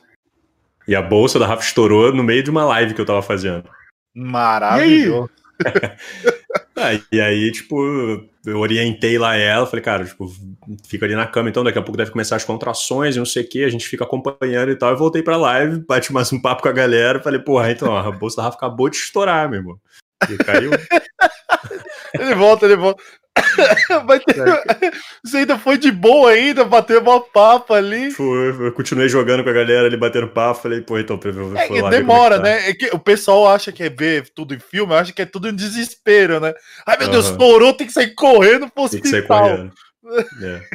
Eu achava isso também. Até a semana antes que estourou, eu, eu descobri que não era assim. Né? E aí, quando estourou, já é, tava é, mais. Você pode ficar mais tranquilo, pode ir mais devagar, pode ir. É. Você só vai sofrer gente... um pouco junto com ela na hora da, do, das contrações, só, né? Sim, sim. É, acabou que o, a gente foi pro hospital, acho que mais sete horas depois que a bolsa estourou. Que isso, cara? Nossa! É. Deu pra finalizar o jogo se deixar. Zerei o jogo, fiz votação pra jogar outro. E você tava tranquilão? Cara, dá pra ver que eu fiquei um pouco nervoso, assim, mas, mas eu, eu tentei me manter o mais tranquilo possível, porque não adianta ficar manteve nervoso. Slow. Também, né? Se é, manteve cara. slow. Se manteve slow. de onde que surgiu? Exato. Tipo, você já tinha esse apelido antes já de slow? Ou não? Veio quando você. você tinha, cara, tinha. Eu ganhei esse apelido no primeiro ano do ensino médio. Por motivos óbvios ou não? Professor. Não, foi meu professor que me deu esse apelido, porque eu, ele foi a primeira aula do, do, do, primeiro dia de aula. E aí eu cheguei, tipo, sem conhecer ninguém, ninguém se conhecia, eu entrei atrasado nessa primeira aula, então a aula já tinha começado e a porta era na frente do palco. E aí eu cheguei com uma cara de sono, atrasado, com uma roupa meio, meio pijama, meio uniforme, assim. E aí fui olhando pra turma inteira, olhando pro professor, o professor parou a aula e ficou esperando eu entrar. Tá ligado? Foi que silêncio eu entrei. Eu tentando achar uma cadeira, só que eu fiquei olhando pra ver se tinha cadeira vazia, a turma inteira me olhando. Aí o professor chegou o slow motion, em câmera lenta. Nossa, aí todo mundo riu pra caralho. Ah, falei, porra, mano. Falei, valeu, professor. Acabou de me batizar, então, né? Porque como é que você fala pra uma turma depois, né? Não tem, não tem como fugir disso. Virou meu apelido. E aí eu acostumei. Acostumei. Mas tu hum. é slow mesmo na vida, assim, tu é mais calmo, mais tranquilão mesmo? Ou foi só esse dia? Pra mim parece ser um cara super tranquilo, assim. Tá ligado? Pra mim parece. Não, mesmo. eu sou tranquilo. Eu sou tranquilo, sou tranquilo. Eu trabalhei meu psicológico ao longo da minha vida para ser tranquilo, sacou? Pra não ficar me estressando com o que não precisa, pra conseguir relaxar, não ter muita ansiedade. Acho que é a minha forma de levar a vida. Sim, trabalhou isso. Como assim trabalhou isso? Ah, cara, eu sempre tive uma, uma, uma coisa de, de, buscar autoconhecimento, sabe? Sempre tive uma coisa de tentar construir a forma como eu gostaria de ser em mim, sabe? Tive momentos de reflexão muito grande na minha vida, na, na minha juventude, assim. Teve uma época que eu passei uns três anos subindo montanha e ficava no topo da montanha olhando o horizonte, pensando na vida, tentando encontrar uma função, um objetivo, tipo, tentando me entender melhor, sacou? E nesse período eu fui, tipo, tentando como, como é que eu quero ser, né, cara? Tipo, o que, que eu quero ser? O que, que eu quero pra minha vida, né? Era o momento que eu tava numa fase de, tipo, ter que escolher alguma coisa na faculdade daqui a pouco, e aí eu sabia que ia começar uma loucura de, de correr atrás e ainda tinha um tempinho para poder refletir mais, assim. Então, tipo, nessa época eu, te, eu, tentei administrar os meus sentimentos, sabe? Tentei entender eles, tentei colocar as coisas no lugar certo. Tipo, como que eu quero me sentir? Como é que eu me sinto bem? E aí eu percebi que eu me sinto bem quando eu tô leve, sabe? E eu, e eu não preciso so ficar sofrendo de ansiedade pelas coisas que não aconteceram ainda. Eu posso aproveitar cada dia, cada segundo, sem, sem me preocupar muito com o futuro, sabe? Viver o presente. Enfim, é uma série de, de, de construções de autoconhecimento que a gente vai desenvolvendo ao longo da vida, né? Caralho, mas é uma, uma maturidade gigantesca para quem é. era jovem, né? Do jeito que você falou tipo, já era um ponto meio fora da curva, assim, né? Porque hoje em dia você vê, quando a molecada tem alguma aflição, tem se encontra perdido, é a hora que você se desenvolve algumas doenças, desenvolve alguns problemas, tá ligado? De, de porra, é, problemas de, de, de, como posso dizer? Não é mental, vai. Problema mental é uma parada muito pesada, eu acho. Mas problemas né? sentimentais, assim, né? Psicológicos, é. Problemas psicológicos, é. Tipo, uhum. é muito maduro, né, mano? Você foi. Você, então parece que você foi sempre muito maduro, assim. nessa questão. Nessa questão, assim, de, de você com você mesmo. É. É. Essa fase foi muito importante na minha vida, cara. É, eu não sei direito como é que eu era antes disso, assim, tipo, mas foi um momento de uns três aninhos aí que eu fiquei só pensando sobre esse tipo de coisa, sabe? Então, tipo, eu não sei se antes disso eu era despirocado total, assim, depois eu meio que dei ajeitado. Não sei se eu deixei de ser, tipo, muito doido também depois desse período, mas foi um período importante na minha vida. E aí te perdura até hoje, né? Mais ou menos o que você é, né? Você moldou o seu, seu, seu caráter, a sua cabeça naquele, nesse período, né? É, é, foi.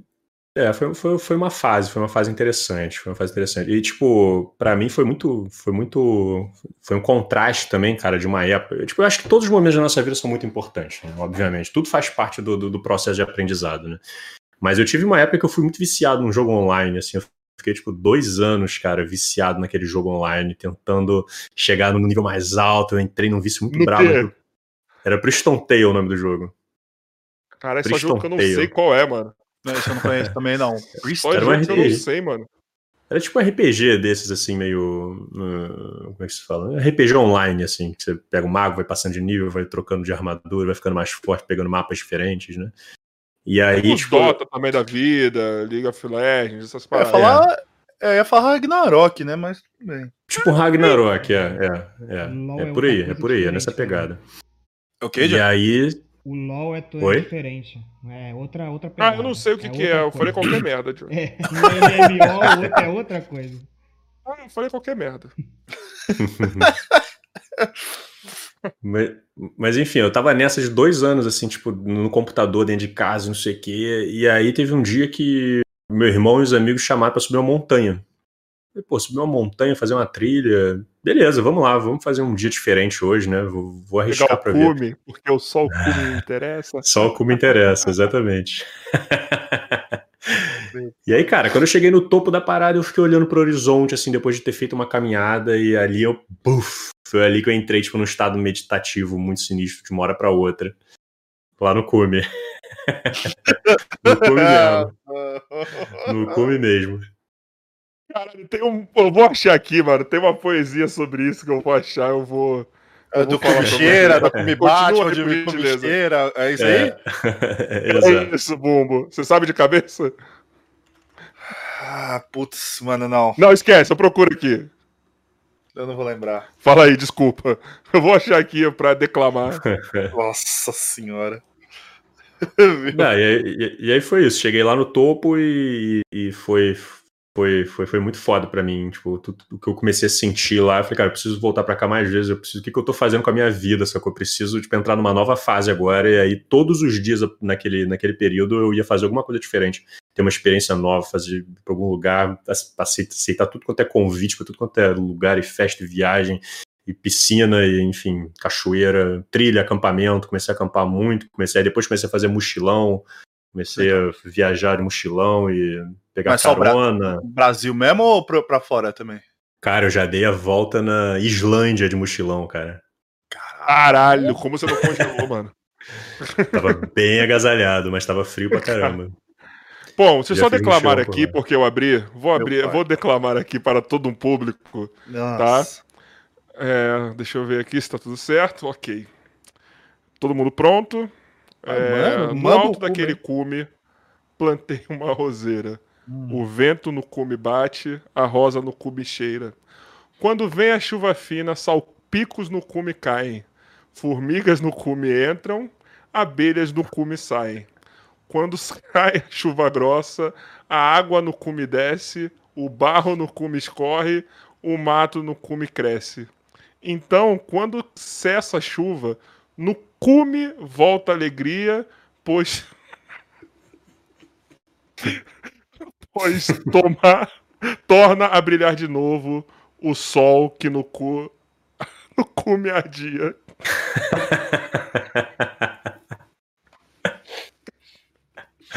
o sol que no cu me ardia é ótimo, hein? Por favor, merecemos até um superchat por isso, pessoal. Caraca. Só pra constar, é do nosso digníssimo, maravilhoso Falcão. é do Falcão? Então, desculpa, pode continuar falando sobre a Islândia depois desse poema maravilhoso sobre o cume. É. Você via muito o cume lá na Islândia. Porra, cara, eu sou fascinado pela Islândia, velho. Nossa. É muito maneiro lá, cara. Muito maneiro mesmo. Como foi esse período aí? É, foi. Foi acho que uma semana e meia, mais ou menos, que eu passei lá a campanha. Eu, cara, eu viajava, viajei, tipo, a oportunidade que eu tive da bolsa que eu estudei lá fora no Reino Unido, eu juntava dinheiro pra caramba para poder viajar nos feriados que eu tinha, né, nas férias que eu tinha. E aí viajava sem destino, cara. Tipo, eu ia pegando carona mesmo. Eu cheguei a entrar no, no aeroporto, no, no, aeroporto uma vez sem saber tipo, pra onde eu ia. Falei que eu queria o avião mais mais barato que tivesse e mais rápido que tivesse para qualquer lugar ali daqueles cantos da Europa que não fosse pro, pro oeste, que eu tava na Islândia. Foi quando eu fui sair da Islândia isso. Eu entrei no avião sem saber para onde eu tava indo, cara. Foi, foi uma experiência muito foda. o, cara, o cara me deu o ticket na mão assim falou: Ah, então vai, corre pra, pra porta tal, entra que você vai que, que você vai para algum lugar. Eu entrei no avião sem saber algum lugar. É. Se o cara tivesse mandando para algum lugar que ia ter alguém lá para roubar seus órgãos. É, paciência. paciência. ia deixar a vida me levar. Nossa. Eu só, eu só, só perguntar, eu não sei, acho que é na Islândia isso. Na época que você foi, ainda tinha McDonald's? Lá? É. Por que Cara, não me lembro de ter visto, não. É, porque, se eu não me engano, me falaram que lá não tem mais McDonald's. E o, e o último McDonald's que teve, transformaram-se num museu. Então tem, tem um sanduíche da época que eles venderam né, lá. Eu quero os dados. Tá conservado até hoje o sanduíche, né? É, então, eu, eu vi isso, eu lembro, acho que foi na época que. Não, não vou lembrar agora, acho que foi, foi na. 10 anos, viu? 10 anos, é. Eu fui Viu? em 2014 pra lá. Obrigado então, pelo já, já não tinha. Só quero informações com dados agora. Sou a nova Gabriela Prioli. Mas eu acertei, não tem mais. Eu, eu fiquei sabendo. Mas lá pra conservar o sanduíche do McDonald's é tranquilo, né? É só deixar é. o tempo, né? É, é, só deixar do lado de fora. É, deixa do lado de fora da casa. Isso é verdade. É na Islândia que a galera gela os bagulhos, já deixa fora assim. Tipo ah, cerveja, dá. os caras já deixam no tempo e foda-se. Nossa, com certeza, No Reino Unido já dá é. para fazer isso no, no, no, inverno, assim. Sim. Já consegue fazer. É muito engraçado que aqui no Brasil, você tem aquela lógica de você abre uma latinha, né? E aí você começa a beber ela gelada termina quente. Lá é o contrário. Eu comprava a, cerve a cerveja quente no mercado, abria, começava a beber, ela terminava estava toda gelada já, super gelada no final. Ela ia gelando com o tempo, sacou? Como que vive num bagulho desse, mano? Na moral. Na moral, velho. Eu acho Ainda mais alguém que é do Rio. Como que vive num bagulho desse? Eu sou de Petrópolis, né, cara? Tipo, eu moro então, no Rio, tá mas eu nasci em Petrópolis. Eu tô acostumado. É cidade de tá Serrana tá com muito frio lá. Eu não ficava de chinelo lá ainda, né, cara? O pessoal anda de chinelo. Caraca, mano. Não, não dá pra mim. Mas, cara, lá, lá gente tem estrutura, diferente daqui do, do, do Brasil, que você não tem estrutura para frio. Em Petrópolis você não tem estrutura para frio também. Você não tem aquecedor dentro de casa, você não tem aquecedor no colégio em lugar nenhum. Lá, tipo, você, você pega frio quando você tá transitando de um lugar para o outro. Porque você entra no bar, tem aquecedor dentro do bar. Você entra na, na faculdade, tá tudo aquecido. Então dá para viver, pô. Dá pra viver bem. Não, dá pra viver, né? Mas eu não ia querer viver assim, não, nem ferrando, mano. Ah, eu viveria. Nem ferrando. Ô, ô João, você falou que é de Petrópolis? Já chegou a conhecer os caras do Hermes e Renato aí já? Já, cara, já, já conheci o, o, Gil, o Gil Brother, o Gilmar. O Caraca, Huawei. Fala que ele vivia nas ruas aí, né, mano? Tipo, ele é artista de rua, né? Sim, sim. Ele, cara, ele ficava dançando com um radinho na frente do, do correio que tem lá na cidade. Ele ligava, ligava um radinho de pilha e ficava uau! Fazendo aquela dança dele lá, que aí, muito foda. E aí o pessoal do Hermes e Renato chamou ele pra, pra entrar na equipe, pra participar, e o cara virou um sucesso. Foi um dos primeiros youtubers do, do, do Brasil, né, cara? Um dos primeiros influenciadores do Brasil. Caraca, mano, não, eu fiquei sabendo disso, que ele era tipo. Era a pessoa mais conhecida de Petrópolis. Era, era o, é. o Gil Brother, tá ligado? Que ele era o artista, mano. Eu ouvi dizer isso daí. Caraca, sim, que maravilhoso. Sim. Esse correio ficava, tipo, bem no centro da cidade. Caraca, meu primeiro jogo de basquete na minha vida foi em Petrópolis, no Comari. Lembro até hoje, eu com 12 aninhos, jogando minha primeira partida de basquete em Petrópolis, num puta frio, que eu nunca tinha visto na minha vida um frio desse. É foda, é foda, é foda, é muito frio mesmo, cara. Petrópolis, quando, quando fica frio, é, é sua. Acho que eu passei acho, mais frio lá do que no Reino Unido, inclusive, lá em Petrópolis. Tem mais histórico de frio lá do que no Reino Unido. Ah, mentira, mano. Não é. Caralho, sério? Porra, Petrópolis faz uns. Tipo, na temperatura o Reino Unido ganha, mas é que tem essa sensação térmica, que em Petrópolis não tem estrutura. Então quando bate o frio lá, mesmo, é para arrebentar geral, é pra, pra, ficar muito frio. Você fica, tipo, é dentro de casa morrendo de frio. O que, que, é mais frio, Petrópolis ou Friburgo? Acho que Friburgo, hum. né? Sei. Nunca passei perrengue em Friburgo. Friburgo eu já passei uma vez já. Também que eu fui jogar lá. Caraca, para, não quero lembrar de Rio de Janeiro. Tô bem aqui em São Paulo. Esquece Rio de Janeiro. Por falar, vai esfriar, hein? Já tô adorando. Já tá frio já. Já tá frio Não, já. mas vai esfriar mais ainda. Falaram ah, que vai esfriar mais ainda. Maravilha. Eu já tô gostando. Faz isso comigo não, faz isso comigo não. Vai fazer uns 20 graus aqui no Rio, o, então, Joy, né? o Joy tá falando que Taubaté está 11 graus. Olha que maravilha. Ah, mas Taubaté também, né, mano? É o portal. É, quando você entra no armário lá do, da, de Nárnia, você sai em Taubaté, né? Não, não. Tem esse negócio. É. Né? Então, Campos do Jordão é o quê? É, é o, o, o, Interfell lá do, do, do, do, do Game of Thrones? Campos do Jordão, mano. É isso mesmo. Ô, Mas, não, como que é? Tu fez um, uns vídeos mais voltados pra política, né? Uhum, sim. Isso te deu muita dor de cabeça essa parada aí, mano? Porque hoje tá um assunto que é difícil de falar, né? Tá sendo Deu, tipo, cara. Porque, por exemplo, caralho, eu, eu, como eu falei, nosso canal de corte, que é o Chorume, né, da, dos comentários, o canal de corte é muito legal, gosto dele. Vão lá se inscrever, tá? Vocês podem ver os cortes só no hora dos comentários. É, tipo, você uhum. fala um negocinho de política, assim, tipo, nem dando um lado. Maluco. Uhum. Aparece uns 30 especialista. Tá uhum. ligado? É uns 30 especialistas, assim. Especialista ensinando gente... nazismo pra Alemanha, né? Exato, exato. Então, como que é, mano, você lidar com isso? Porque eu acho que, ainda mais nesse momento ainda, tipo, deve ser foda quando. E, e assim, você passa um conteúdo, tá ligado? Uhum. E mesmo assim, como, como. Mano, deve ser muito foda isso, porque é um assunto que, que é foda também, né? É tipo, torcida, é tipo você falar mal de, de time de futebol, né? Sim, sim, sim. É, é foda, cara. Não é fácil mesmo, não, cara. Não é fácil mesmo. Tu falar política, assim, tentar conscientizar a galera tem que ser feito de um jeito muito. É, é muito difícil sair ileso de, de, uma discussão assim, sabe? É muito difícil. É... É foda. Tipo, eu tenho Twitter também, né? Meu Twitter é super ativo, né? Eu tô postando lá direto. Sim. E lá é mesmo, muita política, lá é muita política mesmo. Então, tipo, o pessoal já também já sabe, sabe? Já sabe. Não tenho nada para esconder dos meus posicionamentos. Todos eles são muito claros nas redes sociais, sabe? Uhum. E agora no YouTube deu porradaria, cara. Quando comecei a falar de política lá, deu porradaria. Eita, veio o pessoal com a bandeira do Brasil, óculos escuros. Veio, cara, veio. E isso foi uma coisa que me chamou muita atenção, porque eu sempre tive uma comunicação muito boa com o meu público. Tipo, eu conheço o meu público, eu, eu leio todos os comentários. E, e aí a primeira vez que eu resolvi tipo, adentrar mais para valer assim, no campo político nas eleições de 2018, é, eu vi uma reação do meu público que eu não esperava, cara. Eu, eu, fiz um vídeo crítico ao Bolsonaro, tá? Eu não sei como é que é a liberdade de, de, de expressão aqui para falar Ih, com você. Vontade, eu... Relaxa.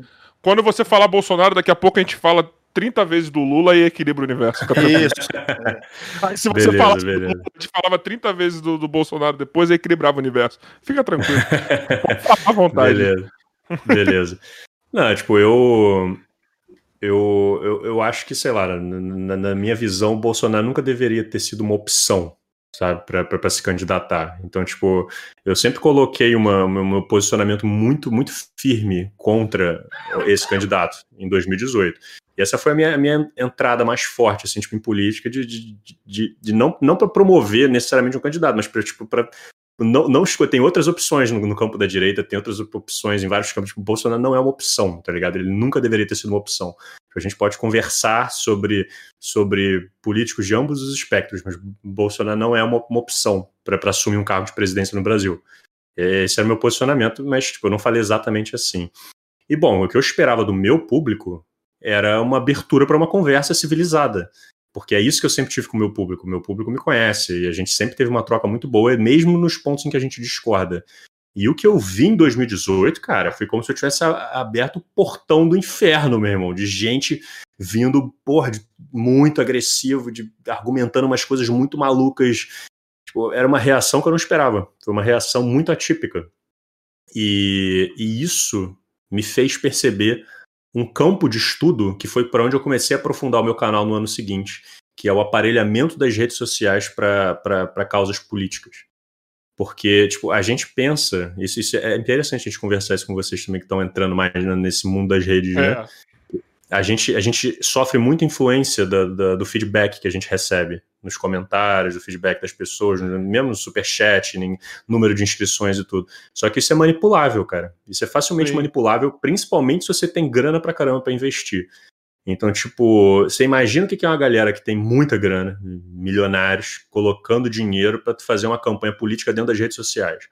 Tipo, o que, que significa uma campanha partidária dentro das redes sociais? Você pode pensar em é, produção de memes, né? panfletagem de post, mas você também pode comprar uma equipe de 300 pessoas para ir atrás de tudo quanto é conteúdo que está falando contra ou dando qualquer opinião sobre o teu político que te contratou, para você ir lá quebrar, meu irmão, causar um caos desgraçado, gigantesco dentro da seção de comentários, ele causar uma discórdia e começar a perseguir essa pessoa. Você pode contratar uma equipe para ficar em cima do, do, do, nosso podcast. Por exemplo, se vocês vão falar mal de, de, algum político, esse político tem uma grana, ele tem uma equipe lá que ele, provavelmente ele já devem estar contratando com grana. Dando um exemplo hum? de ambos os lados, tá? Dando um exemplo da direita e dando uhum. um exemplo da esquerda. Direita, todo mundo sabe que, como que foi a eleição, como que foram os uhum. disparos em massa, como que foi a galera flodando rede social em prol do Bolsonaro. E todo mundo sabe também como que era o pessoal da esquerda com relação a quem batia neles. Isso falando antes de Bolsonaro, tá, gente? Não tô falando de agora, não. Tá? Porque agora eu nem vejo muito isso, não sei como tá, tá? Então eu via o que acontecia com o Danilo uhum. Gentili, que tinha gabinete do ódio, a porra toda. Então, assim, é uma arma que todos eles utilizam, tá ligado? Talvez o Bolsonaro foi o que usou melhor isso, por isso se elegeu, tá ligado? Tipo, mas. Exemplificando o que o Slow tá falando. Perdão, Slow, continua. Sim, sim, sim. Aí eu comecei a me aprofundar um pouco nisso, e aí eu comecei a estudar como é que funcionam essas estratégias de campanha, né? E aí tem, tipo, muito robô, tipo, a galera bota muito robô, e aí tem os chamados trolls também, né? Que, é, que são pessoas que se passam por outros perfis e administram vários perfis e tentam manipular as discussões. Então, tipo, a gente que está acostumado com um ambiente mais ou menos orgânico, as redes sociais foram virando uma loucura nos últimos anos aqui no Brasil em relação a isso. E a gente tem que ter, tipo, o olho muito treinado para não ficar sentido com, com, com respostas e posts e reações que a gente começa a receber e que, que são compradas, sacou? Não são reações normais. Uhum. São reações compradas. A galera bota muita grana nisso. E a campanha do Bolsonaro, todo mundo sabe que, porra, foi nas redes sociais. O cara teve dois segundos de tempo de televisão, de propaganda de televisão. Tipo, a, a campanha dele foi muito forte, voltada para comunicação nas redes sociais. E eles usaram e abusaram desse tipo de artifício. E usaram e abusaram de muita desinformação feita tipo, propositalmente também para fazer essa, essa manipulação toda, sabe? E, tipo, e eu trabalho no campo da informação. Então, tipo, a minha, a minha função nas redes, desde que eu comecei meu canal, é tentar informar bem as pessoas, é tentar conscientizar elas, para fazer com que elas não se levem por informações falsas facilmente. E aí, tipo, eu comecei a ver uma tsunami de gente vindo trazer um monte de informação falsa e argumentando com aquilo. E aí eu comecei a me posicionar cada vez mais no, no meu canal para tentar não deixar com que o meu próprio público fosse levado por esse tipo de, de, de campanha que estava acontecendo dentro das redes. E aí eu fiz alguns vídeos, cara. Inclusive, eu tenho um documentário para falar sobre a milícia virtual do Bolsonaro durante as eleições de 2018. Um documentário de uma hora no meu canal. Seja, eu tô explicando a porra toda, porque eu passei um ano inteiro investigando isso e fiz um documentário. E tem todas as referências de tudo. E Como fiz... foi mais ou menos isso? Eu vou pegar para ver, isso é óbvio, tá? Agora que você falou, eu vou pegar para ver, porque eu adoro esse tipo de coisa. Eu adoro esse tipo de coisa, tanto pra, pra, pra... Mano, qualquer lado político, eu adoro pra ver qualquer coisa desse tipo assim, ver político se fudendo. Eu amo, eu amo. Eu, Momento sem esquecer. Eu amo, uhum. eu amo. E mais assim, mais ou menos assim, o que, que você pegou nessas pesquisas para fazer esse documentário assim que você ficou assustadão? Cara, peguei muita coisa, cara. É, peguei muita coisa, até porque tipo, não é nem o único documentário. Eu comecei a entrar nesse assunto. O que aconteceu? Chegou nas eleições de 2018, eu fiz o meu primeiro vídeo fazendo uma, uma análise ali, mais ou menos, do Bolsonaro, um pouco da, da esquerda, de como é que a esquerda estava se posicionando.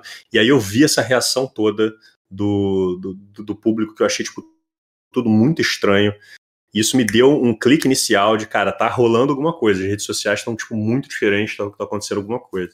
E aí eu comecei a investigar, investigar, investigar, e aí eu cheguei no, no, num roteiro que eu escrevi, mostrando as relações da família Bolsonaro com Steve Bannon. Não sei se vocês já ouviram falar. Se ah, já... Sim, sim, sim, sim, sim.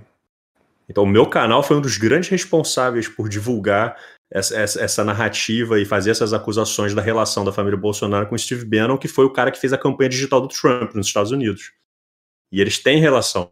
O, o Steve Bannon é próximo dessa. da família Eu não sabia Bolsonaro. Dessa. Exato. E a campanha do Trump, a, a estratégia de comunicação do Trump né, nas redes sociais, ela, ela, é muito parecida com a estratégia de comunicação aqui do Bolsonaro, mudando, tipo, algumas coisas, tipo, ah, o Bolsonaro usa mais o WhatsApp, lá no, no, nos Estados Unidos é mais o Facebook, eles não usam muito o WhatsApp lá. Mas, tipo, essa estratégia de, de, de campanha baseada em robô e troll e, e os fatos alternativos que o próprio Trump meio que deu uma inaugurada nesse, nessa expressão lá nos Estados Unidos, né? Tipo, o que vocês estão vendo não é verdade, tudo que vocês estão vendo não necessariamente seja verdade. Ele falou isso já algumas vezes, né? Que são os fatos alternativos, né? Então, tipo, isso, é, isso, é, isso é coisa de, de, de, isso é coisa de Steve Bannon e veio cair aqui no Brasil e o Bolsonaro meio que dá uma surfada nessa onda também. E aí, antes das eleições, ainda eu denunciei essa relação toda entre eles, falando sobre esse, o começo desse aparelhamento das redes sociais. E tá o vídeo lá. Foi, foi o vídeo mais bombou no meu canal, inclusive.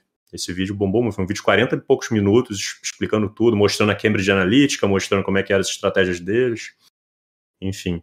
E aí, depois que eu fiz esse vídeo, eu passei a me, me, me envolver mais nesse assunto e comecei a pesquisar mais. Falei, bom, agora eu preciso, não posso só jogar a carta e ir embora, né? Eu preciso aprofundar para esclarecer isso para as pessoas. Agora você tem que trocar a parada, né? Tem que dar uma agora... tancada forte no bagulho, né? Exatamente, exatamente. Eu tenho que tancar o assunto, né? E aí eu fiz depois um outro vídeo chamado A Era das Mentiras, que foi um vídeo para falar um pouco sobre essa estratégia de campanha, mostrando como é que eles usam de várias páginas e sites que não são jornalísticas, mas eles se passam por jornalísticas, mas são tipo são, são sites que são montados assim com tipo, você vai ver o currículo das pessoas que, que, que, que, que postam, escrevem lá, que você vê que aquela pessoa nem existe. Foi uma foto feita por por, por montagem que eles pegaram de alguém do banco de imagens do Google e botaram que o cara lá é um jornalista com PhD e não sei o que formado aonde, só que na real é um blogueirinho que está sendo pago por, com, com, dinheiro público às vezes para estar tá produzindo aquele material como se fosse um jornalista, sacou? E aí você coloca um monte desses sites e eles têm meio que uma certa coordenação de, de, de conteúdo que eles vão publicar e, enfim, tem que assistir o vídeo para entender melhor como é que funciona essas estratégias ah, eu vou todas. Assistir. Mas... E aí depois eu, e aí, não, depois só... desse, eu fiz o da. Fala, fala. Não, eu só, eu só ia falar se o fake news cai aí nesse, nesses temas também. Sim, total, total. É que, tipo, fake news ele acabou virando já uma expressão gasta.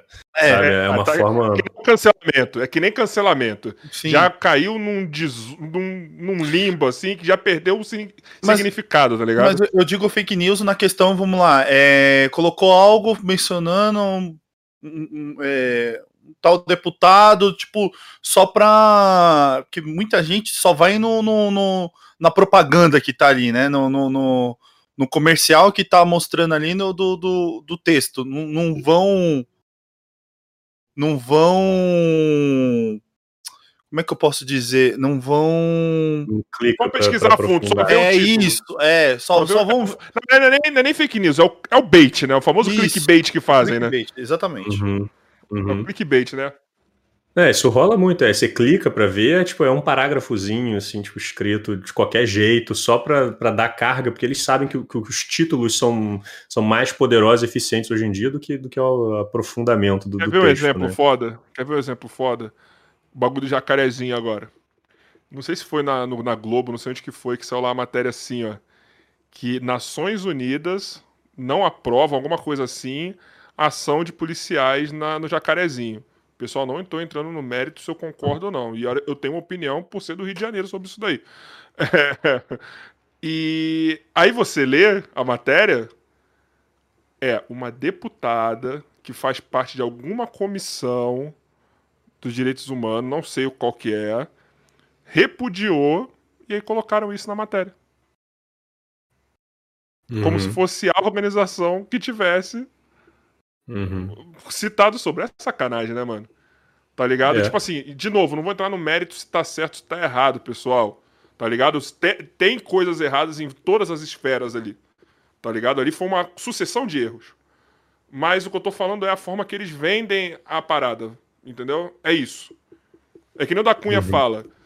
Ele quer muito. Ele não concorda com nenhum dos dois lados. Nem do que fala que tem que, que, tem que é, dar flores pro bandido, nem o pessoal que fala que tem que matar. Porque o que dá flores não é conseguir nunca pegar numa arma e entrar numa operação. E o que mata jamais é conseguir a, puxa, eu queria ver puxar o gatilho para matar alguém.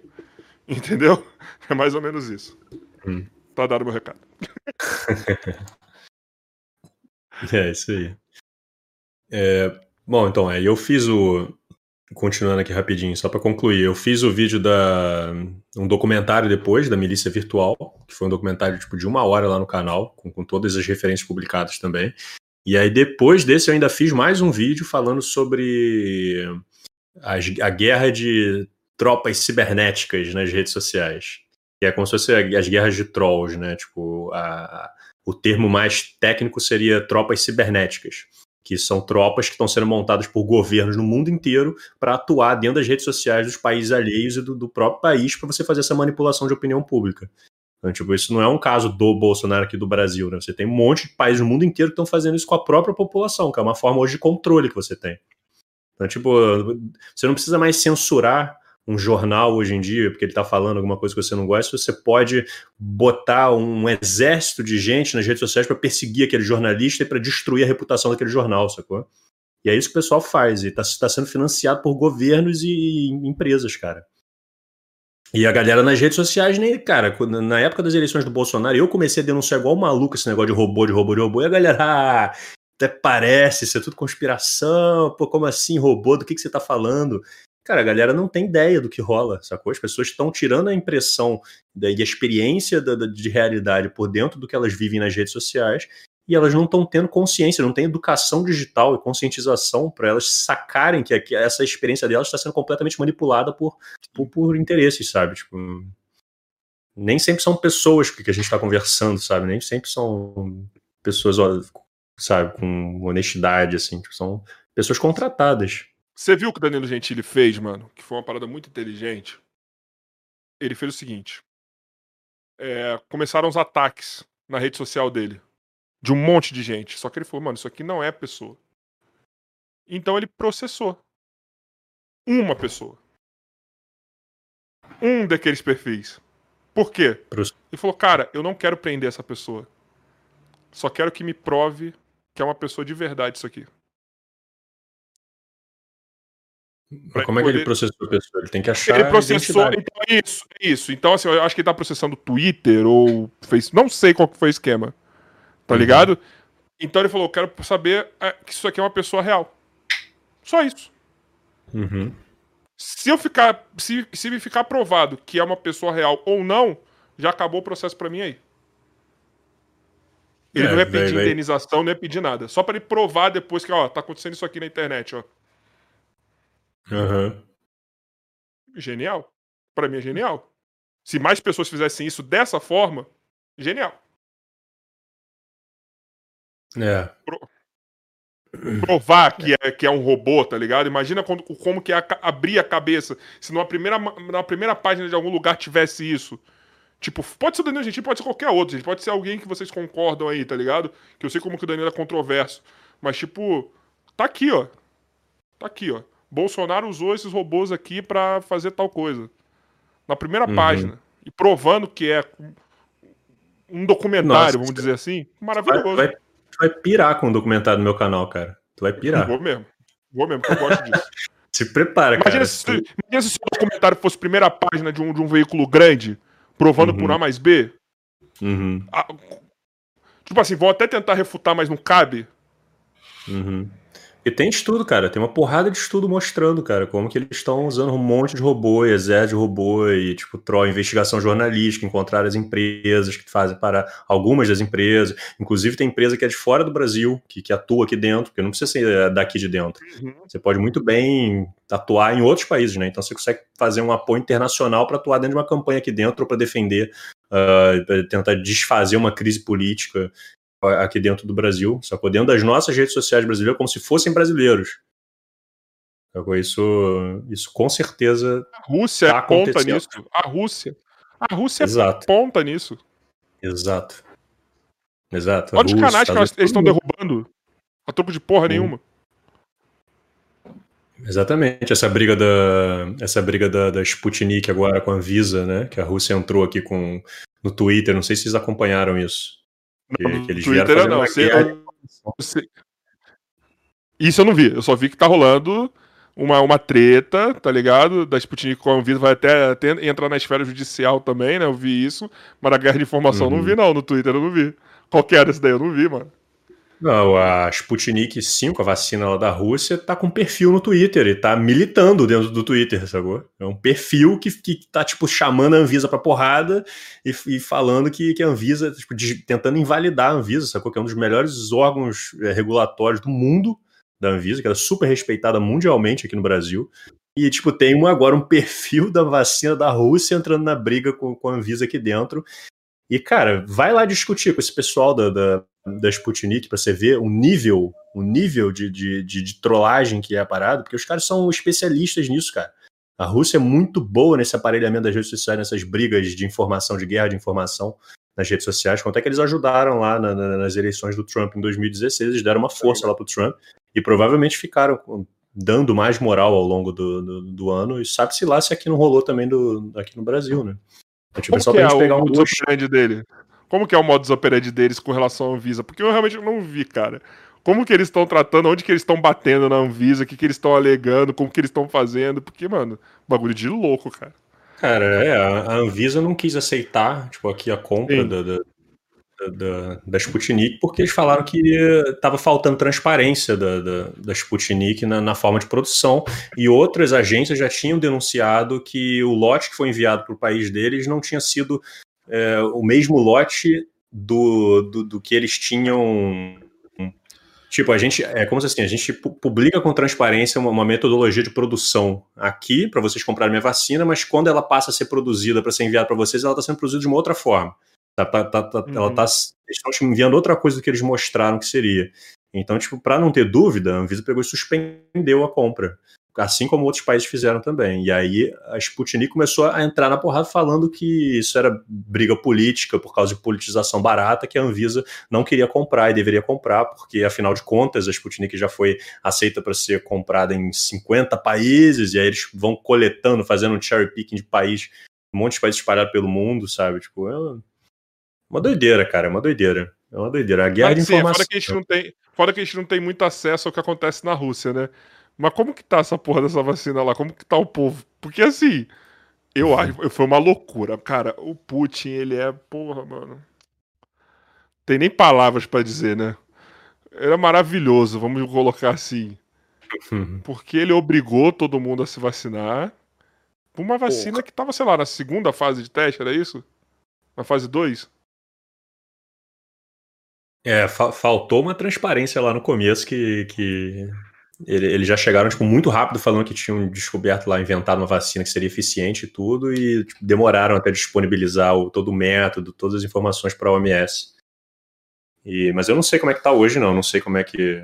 Eu não, não tenho visto nada de, de gente nascendo com três braços lá por causa disso, por enquanto. Eu, eu, eu gostei do lockdown dele, que, que é colocar leões no, na rua de noite foi uma forma muito inovadora de, de fazer o povo ficar isolado dentro de casa, né? Eu achei Eu maravilhoso. Foram, foram 40 leões, alguma coisa assim, mano. Eu falei, mano, que cara louco das ideias, mas é, é uma forma cara, muito interessante, cara. É uma forma interessante. E o mesmo jeito na forma de vacinar. Teve povo que não queria se vacinar.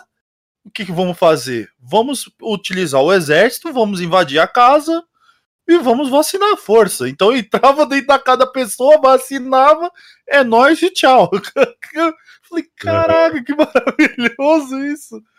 Podia fazer. Enche o Oswaldo Cruz. Né, e... Enche o Oswaldo Cruz. Exatamente. Inclusive tem, tem um vídeo no canal sobre Revolta da Vacina, hein? Fica aí o uh, convite também, que é um belo vídeo. Revolta da Vacina foi uma coisa que ajudou a fuder mais ainda Rio de Janeiro. Com certeza. mais do que já é. Eu acho que foi, foi aonde que começou a dar tudo errado no, no Rio, né, cara? É, foi, foi eu concordo contigo, cara. Foi por aí que começou a dar merda. Que você tira Caraca. o povo, né? Você, você dissipa o povo, né? Praticamente. É. Você não você tem uma região central. Né? É.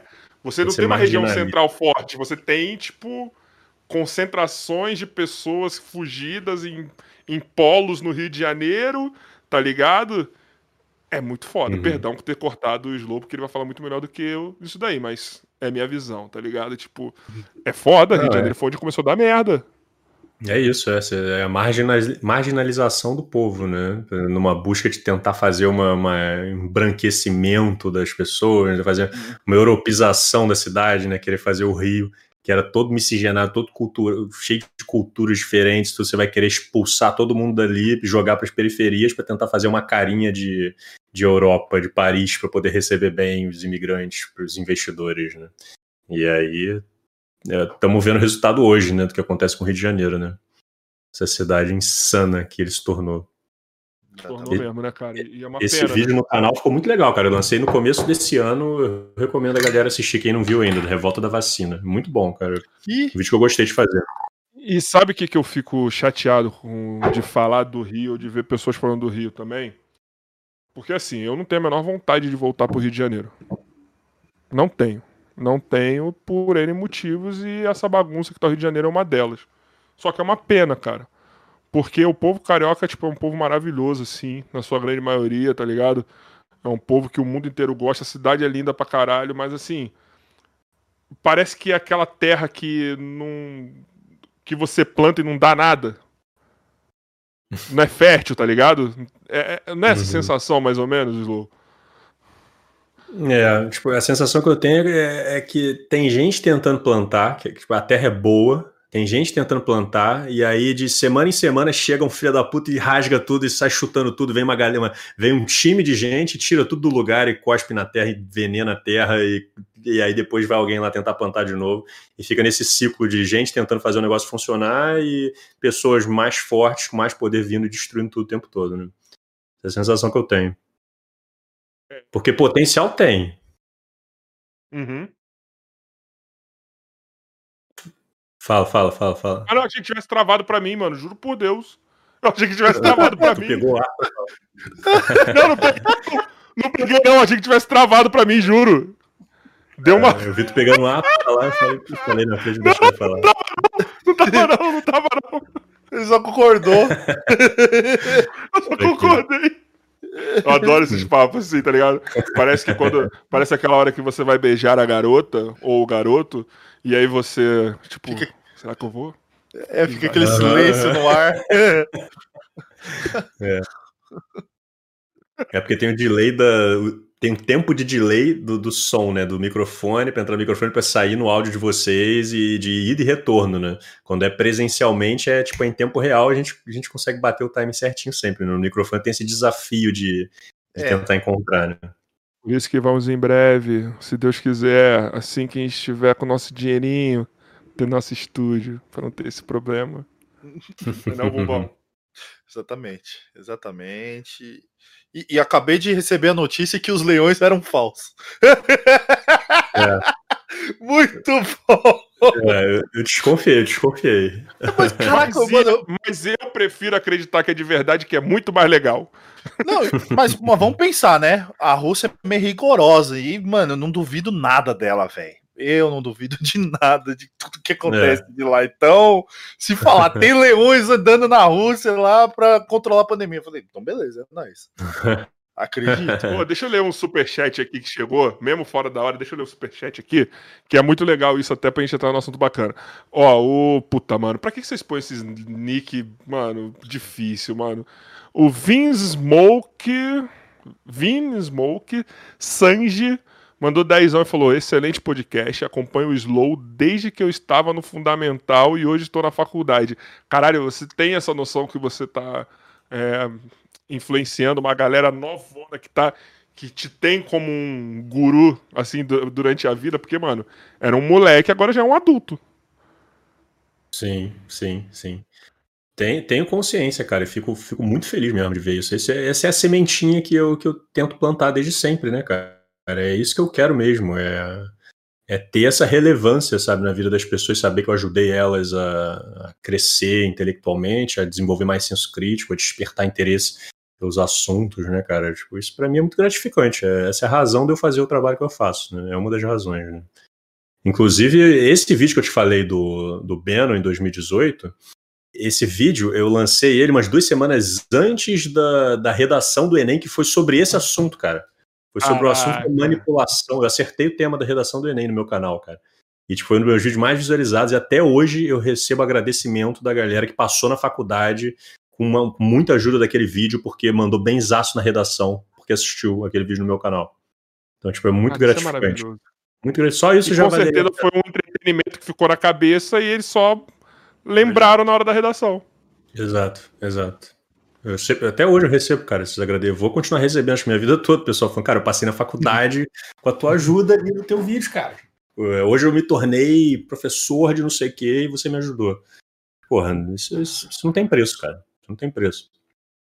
Caralho, isso. E, mas para quem é. para quem quer passar uma mensagem educativa, seja você sendo professor ou só um, um curioso ou um criador de conteúdo, eu acho que não tem coisa melhor do que isso. Eu vejo meus atletas aí, sou treinador. Quando eles, eles se dão bem na vida, eles falam, cara, obrigado, você me ajudou a isso. Eu acho que é melhor do que você ganhar um milhão de reais, cara. Juro por Deus. É. É muito bom. Se botarem um baú cheio de dinheiro na sua frente e isso, eu escolho isso, cara. É, bota fé. É muito foda. É, e, e eu imagino que esses, esses seus conteúdos, é, principalmente os que não falam de atualidade, são muito atemporais, assim, né? Então sempre vai ter uma galera nova conhecendo o seu conteúdo e chegando. Então é meio que um ciclo sem fim para você essa parada aí, né? Uhum.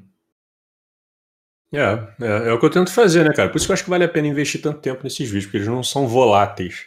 Apesar do, do YouTube dificultar o acesso cada vez mais, porque ele quer fazer uma, uma, uma exploração insana de, de, de, criatividade alheia, né? Esses vídeos, eles, eles vão durar por muito tempo, cara, na minha opinião. Vão durar por muito tempo mesmo. E por isso vale a pena, vale a pena fazer. Eles são, muitos deles são atemporais mesmo. São, porra, tem um vídeo que eu faço que quanto mais tempo passa, mais atual ele fica, cara. Que é o chamado problema da sociedade. Depois vocês dão uma olhada também nesse, o problema da sociedade. Que eu falo como é que essa questão do, do, do tribalismo presente no, no, ser humano, como é que isso, isso rege muitas nossas opiniões. As pessoas preferem, muitas vezes, abrem mão da lógica do que elas acreditam para poder se sentirem seguras dentro do grupo que elas se sentem bem, pertencendo, né? Então, tipo, é, essa é uma sacada temporal, na minha opinião. Isso aí vai, pode botar 200 anos, a galera vai estar tá falando, porra, óbvio, a sociedade muda, mas o ser humano continua sendo ser humano, né? E eu, eu busco. Você tem noção um do, de como seremos um registro histórico de uma época, mano? Você para pra pensar assim, que um dia a gente vai ser. A não ser que acabem com todos esses registros aqui, Uhum. Tipo, a gente pode ser um puta registro histórico, tá ligado? A galera pode estudar a nossa época baseado nesses vídeos aqui que a gente tá fazendo. E quanto.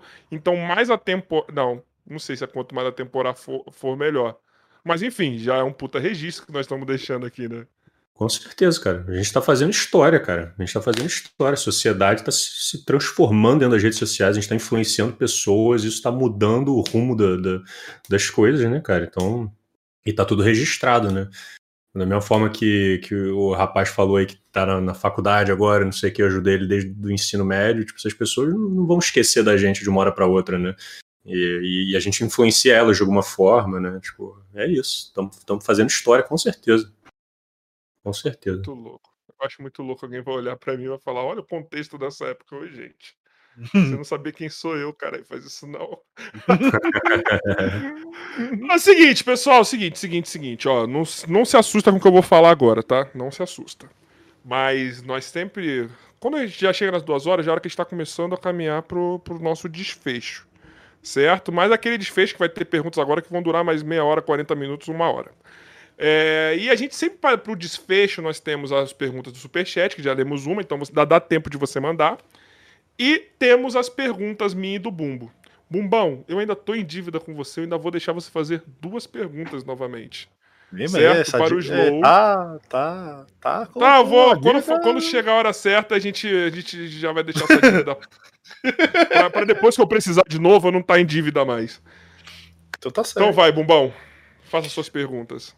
Eu, eu não sei se vai ser algo muito óbvio, mas qual vídeo assim para você, seja de história, seja de política, ou pode ser um de cada, se você preferir, que não que foi mais trabalhoso, mas o que mais te conquistou, que você gosta de ver, de, de tipo, é aquele que é, é, além de ser educativo, é um entretenimento para você. Você pararia ali, ficava ali assistindo de boa, passando um tempo assim, tranquilão. Hum. Cara, eu gosto muito do vídeo que eu fiz sobre o Alexandre Grande, cara. Porra, esse é bom, hein, mano? Esse cara é, é. Eu fiz um vídeo, tipo, narrando a história, interpretando e tudo, Alexandre Grande, que eu acho que. Corrou várias culturas numa só. E criou uma nova, quase, né? Mas... Exato, é, fez muita coisa, cara. Eu fiz um documento, eu fiz um crowdfunding para fazer esse documentário com a galera. Para o pessoal, duzentas e poucas pessoas, tipo, botaram a grana pra fazer o vídeo acontecer. E aí eu fiquei, tipo, um mês e pouco trabalhando, produzi um roteiro, um documentário de uma hora. E na moral, passa em cinco minutos, assim, você começa a ver e, tipo, quando você vê, você já tá no final já e aprendeu pra caramba e se divertiu pra caramba. É um baita vídeo. É difícil dizer que, que é o que eu mais gosto, porque, cara, tem vários vídeos que eu gosto muito, mas esse aí é um, é um que chama atenção, sim. É, é sem dúvida um dos melhores. Então, vamos lá. Então, vamos, vamos, vamos melhorar isso. Já que você já optou, vamos pro história dá um top 5 assim dos, do, dos melhores vídeos que você. É, é, Cinco. É... Estevão Slow. É? do, do, de vídeos assim que você tipo colocaria para assistir um final de semana. Que é até bom que você já me dá um toque uhum. para eu assistir no meu final de semana. É, é, esse do Alexandre Grande é muito maneiro. O desa Desafio da Humanidade, cara, anota esse aí. Desafio da Humanidade é o, é o que tem, acho que, a reflexão mais relevante na minha vida nesse momento, assim, tipo, da, que, que tá pública, né, no, no canal, né. Esse tá muito maneiro, vale a pena ver. É uma, é uma viagem, uma puta uma viagem também, cara, mas vai chegar no final do vídeo, você vai, você vai entender o que eu quero dizer. Tá Foi bom. muito maneiro. Eu, eu, eu, já imagino o que, que seria o que você tá querendo passar. e mais? Qual, qual os outros três? Os outros dois? Eu tô ficando louco. Uh, é três, três, né? Seria três. Pô, eu com certeza vou esquecer uns que são muito importantes e vou ficar com pena de não ter falado depois. Ah, relaxa que decorrer eu já vou virar. Já vou virar sócio do canal, já vou estar tá assistindo tudo. É, é. é, esse problema da sociedade é muito bom também, vale a pena. O problema da sociedade. Já vou é, Esse da milícia virtual do Bolsonaro é muito bom, muito bom. Com um teor mais politizado, assim, acho que aquele ali foi o melhor que eu fiz até agora e foi muito tempo de trabalho para fazer aquilo ali ficar pronto e, e vai dar uma, uma abertura de mente mesmo, cara, para essa questão do, do, aparelhamento das redes sociais. É muito importante. E ficou deixa, super divertido. Deixa eu te fazer uma pergunta, rapidão, Bumbo. Depois você pode fazer mais uma aí se você quiser. Não, ele falta mais um, um, um para falar de vídeo, mano. Pode ir. Não, foi... Faltou um? Foi mal, então. Fala mais um aí, depois eu faço. Pra não, ter, pra não é... essa. Uh, é, faz a pergunta aí, eu vou pensando no próximo vídeo e depois eu falo. então vai, O que, que você acha que é o melhor cenário no que vem na nossa política? Lógico, o primeiro deles é não ter Bolsonaro. Pontos. Uhum, daí acho que todo mundo tá nossa, de acordo. Hum. Amém. Tá ligado? Mas eu acho que o melhor cenário é um cenário que nós não tivéssemos nem Bolsonaro e nem Lula. Que a gente uhum. buscasse, tipo, uma nova direita uma nova esquerda, tá ligado? Porque se tiver Bolsonaro e Lula, eu acho que vai ter uma guerra civil. Pode ser virtual ou, ou não. Uma nova direita, uma nova esquerda. Norte e sul. Entendeu? É tipo, o que, que, que, você acha que vai, tipo, o que você acha que vai acontecer ano que vem? Vai ser tipo um Trump, o Bolsonaro quando perder? Tá ligado? O que, que você acha que vai rolar? É, sei lá, fazer previsão política assim é, é muito é difícil, conta com muitas variáveis, as chances da gente, tipo, sair muito do, do, do, que realmente vai rolar são altas, assim, né? São especulações Sim. muito... Assim, o que eu acho que tá mais certo, que, que, pode acontecer mesmo, é que eu acho que o Bolsonaro ele vai tentar... Ele não vai querer sair do, do poder. Eu acho que eu acho que não vão, tipo, eu não sei como que a sociedade vai se organizar, se as instituições vão funcionar ao ponto de alguém bater no ombro dele e falar, vai, Bolsonaro, deu teu tempo, agora volta para casa que acabou a tua fase, tu perdeu e, tipo, volta pro teus cantos lá. Eu não sei se, isso pode ser que isso aconteça, pode ser, pode ser que, que, que, as instituições reajam mesmo ao ponto de, de, de, conseguir dar uma sossegada nele, mas me parece que ele vai repetindo os mesmos passos do Trump lá nos Estados Unidos, e, e, vai investir em tipo stop the count, stop the count, tipo, né? É, fraude eleitoral, e não é à toa que eles já estão. Eles estão pagando empresas já para fazer campanha desinformativa nas redes sociais sobre o voto impresso, para fazer campanha sobre o voto impresso. Tipo, eles querem colocar o sistema eleitoral dentro da briga das narrativas para poder legitimar depois qualquer, qualquer emplacar qualquer discurso de fraude de votos. Sacou? E é, é, parece ser o caminho que eles estão querendo seguir. Tipo, ele já, o Bolsonaro já falou publicamente mais uma vez que teve fraude nas eleições passadas, que ele ganhou. Imagina se ele perdeu, o que, que ele não vai ficar falando e o que, que ele não vai ficar usando a comunicação digital dele para tentar para tentar corromper o sistema eleitoral. E, e, o Bolsonaro já, já demonstrou tendências golpistas várias vezes já nesse período dele. Tipo, ele já ele não é democrático. O Bolsonaro não é uma pessoa democrática. Então, e, e ele tá... flerta com a força, né? Vamos dizer assim. Hã? Ele flerta com a força, tá ligado? Nossa, demais, a posição é. pela força. Demais, demais. E, tipo, e, e, ele sabe que ele tá atolado na merda, sabe? Ele é família dele, tem um monte de investigação em cima dele, dos filhos. Então, tipo, a, a primeira brecha de fraqueza que ele der ali, é, o pessoal começa a emplacar já uma investigação em cima da família dele, vai, vai, vai revelando um monte de coisa que aconteceu no governo dele envolvendo a área ambiental, envolvendo a área da pandemia. O cara tá numa situação ali que ele entrou com all-in, sabe? A sensação que eu tenho é que ele entrou na, na, na, presidência com all-in. É tipo, é tudo ou nada, sacou? Ou a gente ganha isso, tudo, né? Ou a gente ganha, aparelha tudo, assume tudo e passa a mandar daqui para frente a porra toda, ou ferrou, meu irmão. Ferrou, vai, vai, vai desmontar o castelo de cartas, sabe? Uhum. Então, eu acho que é um cenário muito bom para o ano que vem é a gente conseguir ter eleições é, funcionais, eleições democráticas, que a gente consiga ter o direito a, ao voto corretamente, eleições legítimas e que a gente consiga tirar o Bolsonaro para colocar um candidato que seja democrático para governar daqui para frente, para a gente conseguir tentar recuperar um pouco da credibilidade das instituições. E fazer isso de forma legítima, de forma democrática, sem uma crise institucional gigantesca e uma guerra política que pode desencadear, sei lá, numa guerra civil, sabe-se lá o quê. Porque eu acho que a gente vai flertar com uma guerra civil ano que vem. Não sei se vai acontecer, não sei se é exagero meu. Mas eu acho que ano que vem a tendência da polarização vai ser enorme, assim. Mais do que a gente já viu nesse tempo todo. Se fosse é. qualquer outro candidato da esquerda e não o Lula, se fosse qualquer outro candidato da direita e não o Bolsonaro, pessoal, eu sei que é foda colocar em caixinha, mas por enquanto ainda tá assim o público pra, geral. É, eu acho que a gente corre esse risco. Porque eles são. É, quando você fala de esquerda, você fala de Lula, quando você fala de direita, agora você fala de Bolsonaro. Entendeu? A imagem é. deles está muito atrelada. É, o pessoal tá, tá se organizando, tá tentando criar alianças, né? Tem, tem, muita, tem muita coisa para acontecer ainda até lá, né? Tá tendo uma, uma, um movimento da, da um movimento de, de, alianças na política, tanto na direita quanto na, na, esquerda, né? Então vamos ver qual cenário que eles vão trazer pra gente em 2022, no ano que vem, né? Vamos ver, mas é, é isso que eu espero, cara. Eu espero que a gente consiga retornar um pouco da estabilidade das instituições, estabilidade democrática, para a gente manter um mínimo de, de equilíbrio no Brasil, né? Para acabar com essa loucura, né? Mas vai ser foda. Vai ser eu vi um jornalista que eu gosto que ele fala o seguinte: ele, cara, podia sentar o pessoal de um lado, o pessoal do outro, sentar numa, numa rodinha e falar: pessoal, vamos lá. Bolsonaro não, Lula não. Aí a gente faz uma eleição suave, fechou? Fechou. Aí todo mundo se ataca normalmente, mas só que sem os dois. tá ligado? Vocês não querem Bolsonaro e a gente não quer o Lula. tá ligado? Ia ser mais ou menos assim. Então, tira os dois. Tira os dois. Entendeu? É. E a gente faz a eleição. Tranquilo.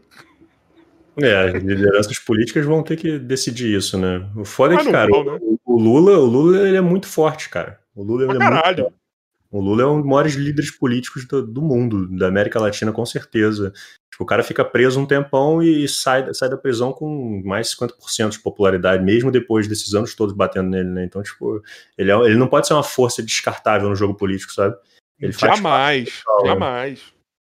Não, eu acho que nenhum dos que estão, estarão lá são figuras descartáveis, tá ligado?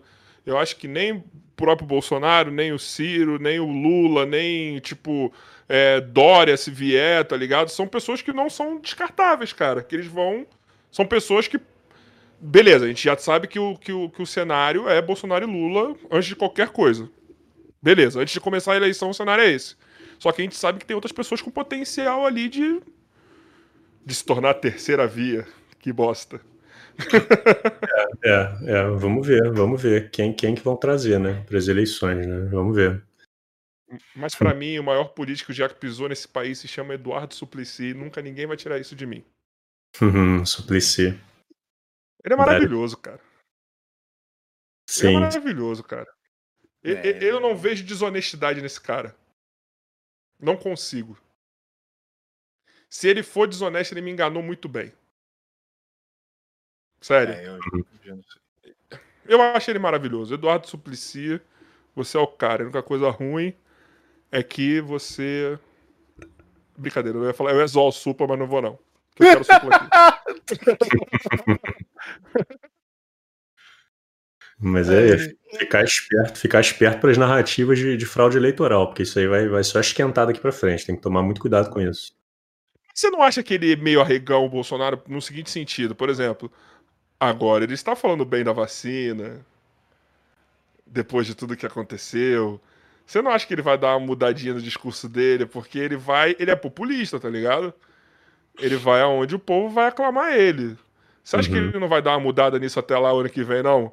Pra não ser visto dessa forma? Porque eu, eu, eu acho que tem uma galera boa ao redor dele. Hum. Você não acha que não muda um pouquinho isso daí? Cara, talvez, né? Nas eleições de 2018 era como se ele fosse o a pessoa mais honesta e simpática e né, do, do mundo, né? Para quem estava vendo pela, pelas campanhas eleitorais, né? E aí depois você vê quem ele realmente é, né? Então, tipo, pode ser até que ele, que ele, que ele faça essa carinha de, de de, de bonzinho, forçando Exato. muita barra aqui, tá forçando demais a barra para falar esse tipo de coisa aqui com vocês, né? Mas. Mas. E aí, se ele, tipo, se ele não ganhar e perceber que ele não vai ganhar, aí vamos ver o monstro que ele vai virar, né? Mas ele... eu, eu acho que é isso também. Eu acho ele que é isso, eu acho que é exatamente não... isso. É, ele não vai sair bonzinho do, do, poder. Não vai. Se ele perder, se ele começar a perceber que tá perdendo, vai começar uma briga braba, cara. E a gente tem que evitar isso, né? Bom, fiquem preparados para o ano que vem. Depois a gente vê se isso aqui envelheceu mal, se nós estávamos certos. Bumbo, tem mais alguma? Ou já posso partir para minha? Não, eu tenho. É, é, é, vamos agora para uma questão mais da Twitch. Já que você gosta de games, então deve ter momentos muito loucos. Eu, eu sei que isso acontece muito porque eu tenho amigos que têm que, que, que a, fazem né, lives né, na Twitch e tem gatos. E eu, eu, gostaria de saber como, como é que é a vida de gatos fazendo live. E, e, e já aconteceu algum, alguma coisa inusitada com eles fazendo live. Ou mesmo você fazendo live sozinho na Twitch aí. Mas o que? Tipo, deles aparecer, pular em cima do microfone, esse tipo de coisa que você tá falando? Isso, é, loucura, é. Oh, coisa de gato mesmo. Sim, sim. Eu, eu adoro. Tenho, eu tenho dois, eu tenho dois. Tenho é, é a Luna, é, é, é Luna e, e. Ah, era Luna, era Luna. Era Luna? Descobriu que era macho e virou Baguira. Maguila? Baguira, Baguira. A Maguira. Maguila ia ser maravilhoso. Ia Maguila. ser mara... é. Maguila ia ser muito bom. Ô, oh, Maguila. Queria mandar um beijo pro meu pai, pra minha mãe. É, Ué, o, o, o, Tigre e o Bagueira, eles são personagens do canal, né, cara? Eu, eu coloco é, eles no meio dos vídeos, assim, tipo, numa cena. Dei uma batida aqui no microfone, desculpa. Numa é, cenas muito muito aleatórias e muito específicas, assim, tipo, que o tigre entra no meio das esquetes. Tipo, vocês vão ver, é bem, é bem maneiro. Então o pessoal já tá uhum. familiarizado com os gatos já. E aí na, nas lives na Twitch aparece de vez em quando. De vez em quando. O Tigre costumava ficar do meu lado, às vezes quando eu pegava ele mostrava. Mas nunca bagunçaram assim de derrubar o, a webcam no meio da parada. Pra te, te atrapalhar enquanto joga. Porque tem uma amiga minha, a, a, a Sabrina, a, a Sakura nem tanto. Tudo bom, Sakura com K, underline, Kari com K. Isso. Vai lá no canal da Twitch da Sakura, se inscreve lá. Daqui a pouco ela tá começando a live e fala: Vim pelo nosso podcast. Beijos no coração, só fala isso. Mas a, a, a Sabrina é mais, é, é mais engraçado porque a gata dela, ela do nada entra, fica ali na frente da tela dela. Hum. E a gente vê isso. E ela tá lá jogando e ela entra e começa a atrapalhar ela. ela peraí, peraí, dá licença, deixa eu jogar. E, tipo, mano, é muito engraçado, a gente adora e tal. A, a, da Sakura também é, é divertido, você fica vendo eles andando ali no fundo, fazendo a zoeira. Então eu acho muito legal, tipo, os, os animais se entretendo ali. Acaba entretendo também o pessoal na live. Uhum, Por isso que eu até uhum. acabei perguntando nesse ponto, que se já aconteceu algo divertido, algo inusitado, assim, na, na live, assim. E, e, ou mesmo você fazendo alguma coisa na live acontecer algo engraçado, entendeu? Uhum, uhum. É, eu tô, eu tô, fazendo há pouco tempo as lives, né? Eu tô no meu segundo mês, então ainda tem tempo para acontecer umas, umas, adversidades dessas, assim. Uhum. Mas, tipo, gravando no YouTube, tem um vídeo que, eu, que, foi da Grécia Antiga. Tem, tem duas partes de Grécia Antiga, vale a pena pra caramba ver. Que é uma Nossa, série muito boa. Muito. Eu sou apaixonado e... por mitologia grega, então. Nossa, então, cara, assiste o Grécia Antiga 1, depois o 2, aí você vai pro Alexandre Grande depois, que é em sequência. Maravilhoso. Vai se amarrar muito. E aí, tipo, eu gravava com o meu cachorro solto. O Luca ficava solto no coisa. Então ele aparecia do nada, ficava, tipo, aparecia, ficava do meu lado sentado, assim, olhando pra câmera, e eu lá falando, explicando, e ele parado olhando pra câmera. E aí tem, tem uma parte do vídeo que ele começa a vir me cheirar, começa, tipo, a lamber minha boca, assim, no meio da explicação, sabe? Eu, porra, peraí, cara, peraí, Luca, caraca. Aí eu vou lá, volto, me explicando. Tá, tá gravado isso, cara, muito maneiro. Que legal. Muito maneiro. É um registro bom do Luca, que não está mais entre nós. Mas ah, está... é bom, é, é bom. Tá eternizado. Fica marcado. Fica eterno, Sim. isso aí. E, e, agora tem o filhote, né? Eu já fiz live com o filhote no colo aqui, assim, tipo, batendo papo e ele aqui com, com o dedo na boca dele, segurando ele no colo, com a galera. e batendo papo. Eu acho que esses bichos têm que criar consciência um dia e ver quanto você está explorando a imagem deles e cobrar parte da monetização cada vez que eles aparecem. É isso que eu acho. É, muito bom. Petisquinho, né, cara? Tudo em petisco. Tudo em petisco. Exatamente. Exatamente. Bom, agora chegando a minha perguntinha derradeira para esse podcast muito legal com Estevão Slow, tá ligado? Sempre um prazerzão quando vem toda a galera de Science Vlogs aqui, vlogs. Eu acho maravilhoso, eu acho muito divertido. É, o chat provavelmente deve ser foda. Peraí que o Joy mandou alguma coisa aqui, calma aí. Puta, mano, foi uma coisa maravilhosa mesmo. Eu tenho que falar isso, desculpa. O Joy mandou aqui, convidado. Ele Obrigado, não está mais entre Joy? nós. Bumbo. Ah, que bom, né? Isso é bom. Não, eu falei, ah, que bom no sentido que ele vai ficar eterno, porra. é, é, é, que o cachorro morreu? Pô, tá louco, mano. Vocês levam tudo na maldade. Ô, gente, mano. o Flow tem o Monark que não tem status social nenhum. A gente tem o Bumbo, cara. maldade, eu sou, eu sou dos animais, cara. Calma aí. Como que é isso daí? Você é dos animais, você? Mas eu gosto dos animais, mano. Isso é só... Não à toa que eu perguntei dos gatos, eu até sabia o nome do, dos gatinhos. É, Ai, você que é um animal, você tem o bumbo, viu? Só fiquei sabendo Exatamente. disso. Isso aí, como é que é? Ai, caralho. Então, chega no... Caralho. Muito bom. Você é muito escroto, bumbo. É isso aí, é isso aí. Ele não tá mais entre nós. Ah, que bom. Coitado do cachorro, né, cara? Tô gastando. Boa. Você que não tá inscrito, você que tá aqui na live não tá inscrito, se inscreve. Se inscreve também no nosso canal de corte, que amanhã tá saindo cortes aí do, do, desse episódio com o Slow, tá ligado? Então, mano, vai lá se inscrever, dá essa ajuda pra gente, que a gente quer dois canais monetizando aí. É, vamos lá, então minha perguntinha é o seguinte, Slow. A gente Antes, antes eu fazer essa pergunta, para conseguir convidados. Agora eu faço essa pergunta para que nossos convidados qualificados indiquem outros convidados qualificados.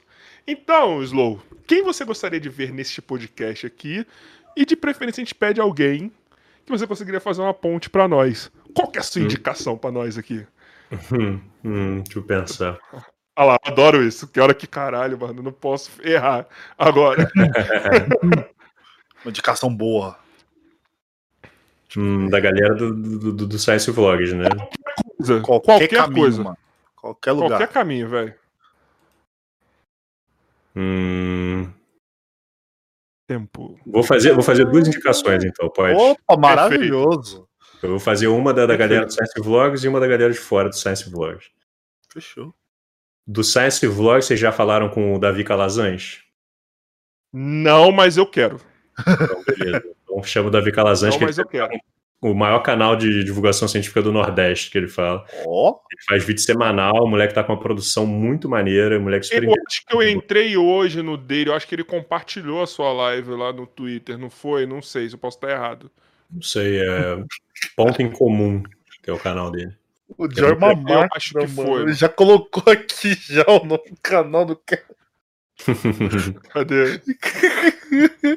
Caralho, o Joy, caralho, você não sei, nem mano. falou o nome do canal, ele já tá aqui, ó. Ponto que eu já ia falar pra você É, isso aí. a galera conhece, a galera conhece.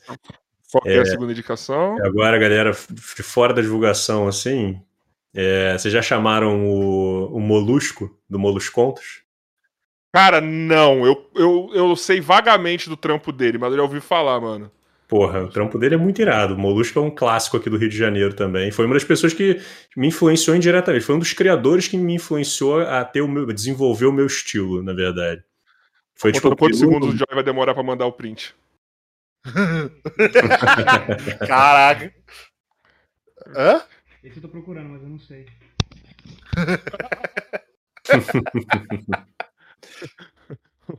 Fica aí a indicação. O Molusco é super gente boa daqui do Rio também. E faz um trabalho muito maneiro. Ó, Molusconto, achei antes de você, Joy. E aí? Ele é da zoeira, hein? Ele é da zoeira. Eu gosto, gosto muito. É, é do Mundo Molusco, é isso? É, é, isso aí. Ah, então esse eu achei. Mundo Molusco. Esse eu achei. Caralho, mano, a gente vai atrás se você tiver algum contato com ele, é nós também. Mas, Slow, meu brother, cara, eu só posso te agradecer. É sempre um, pra... um prazer enorme quando a gente recebe, tipo, mano vocês da, da, da, divulgação científica, porque assim, por que, que eu boto vocês numa caixinha? Porque, mano, vocês sempre são simpáticos, tá ligado? Vocês sempre estão abertos a conversar, estão abertos a falar, tá ligado? Trazem um público muito foda. Eu acho que isso aqui é um texto repetitivo que a gente faz aqui. Então, irmão, foi muito legal, foi muito bom. Só posso te agradecer demais por você ter vindo, ter dado essa moral pra gente, mano. Ah, que isso. Eu que agradeço, cara. Eu que agradeço pelo espaço. E, e, convido a todo mundo aí que quiser conhecer minhas redes para dar uma olhada, para seguir lá no canal, no, no, Instagram. Faço um trabalho muito foda lá no Instagram, no meu stories do Instagram. Os arrobas aí, passa os, os arrobas aí pra galera que, que não é do seu público conhecer mais do seu trampo. É, no YouTube é canal do Slow. É, e no, no Twitter é Estevão Slow com P. No Instagram é Estevão Slow. No Twitch é Estevão Slow também. Eu acho que só no, no YouTube e no Facebook que tá como canal do Slow. O resto tá como Estevão Slow. É isso, bumbão. E, e, boa viagem, né? É isso que eu costumo dizer para quem vai começar a ver meus vídeos, meu irmão. Boa viagem, se prepara. Eu vou. Já que é uma aventura. Uma Numa aventura. viagem, eu, meu chamate uhum. e um bolinho de banana. Cuidado com o cabelo no chamate, viu? Pra quem não viu as histórias do cara. tu tem que. Aí, na moral, vocês vão nas minhas histórias e reparar que tinha um cabelo na jarra. Vocês são psicopata, vocês, mano. Vai arrumar o que fazer da vida, mano. Achar a porra de um cabelo, mano. Ainda ficar enchendo o saco na DM, mano. Porra, velho. Pô, na moral, mano. Vocês são psicopata, vocês. Eu é, achei sério. maravilhoso. Cara, o Estevam, eu tenho que agradecer. Eu vou muito ver os seus vídeos, porque só porque você me falou no começo do, da conversa já me conquistou. Já quero ver e pelas indicações dos vídeos. Vou, já vou começar por eles mesmo. É, quero agradecer a todos que estão assistindo a gente, aqui os que vão assistir também. E é isso, gente. Muito obrigado. Até a próxima. Segue no nosso canal de corte, dá essa moral pra gente, faz a gente crescer lá no canal, tá quase chegando lá a 2 mil, entendeu? Nosso, Mano, vê tudo que tem lá, mano. Tem, saiu hoje corte do Serjão, tem, vai, vocês são. Vou falar, sai, sai esse vlog. Sergião, Pirula, Emílio do Blablalogia, olha aí, a Ana do Nunca Viu Cientista, o Felipe Raime, o biólogo Henrique, mano, tem um monte de gente lá, mano. Vai lá ver. E também tem outros muito legais, mano, sério. Tipo, o, o Ruas tá lá também, esqueci de falar. Mano, tem corte engraçado. Tem corte engraçadíssimo com o Rodrigo Cáceres lá. Mano, velho, tem muito corte, você não tá ligado? Tem para mais tem quase 500 vídeos lá. Então vai lá ver, vai, maratona lá, tem as playlists lá, vai lá ver lá, dá uma moral pra gente. Certo? Mais uma vez, Slow, só posso te agradecer, viu? Obrigado, irmão. Tamo junto. E para encerrar, aquela palavra de amor, de paz e esperança Mestre Miyagi, do nosso divino Miyagi. diretor Emerson Joy. Tchau. Isso.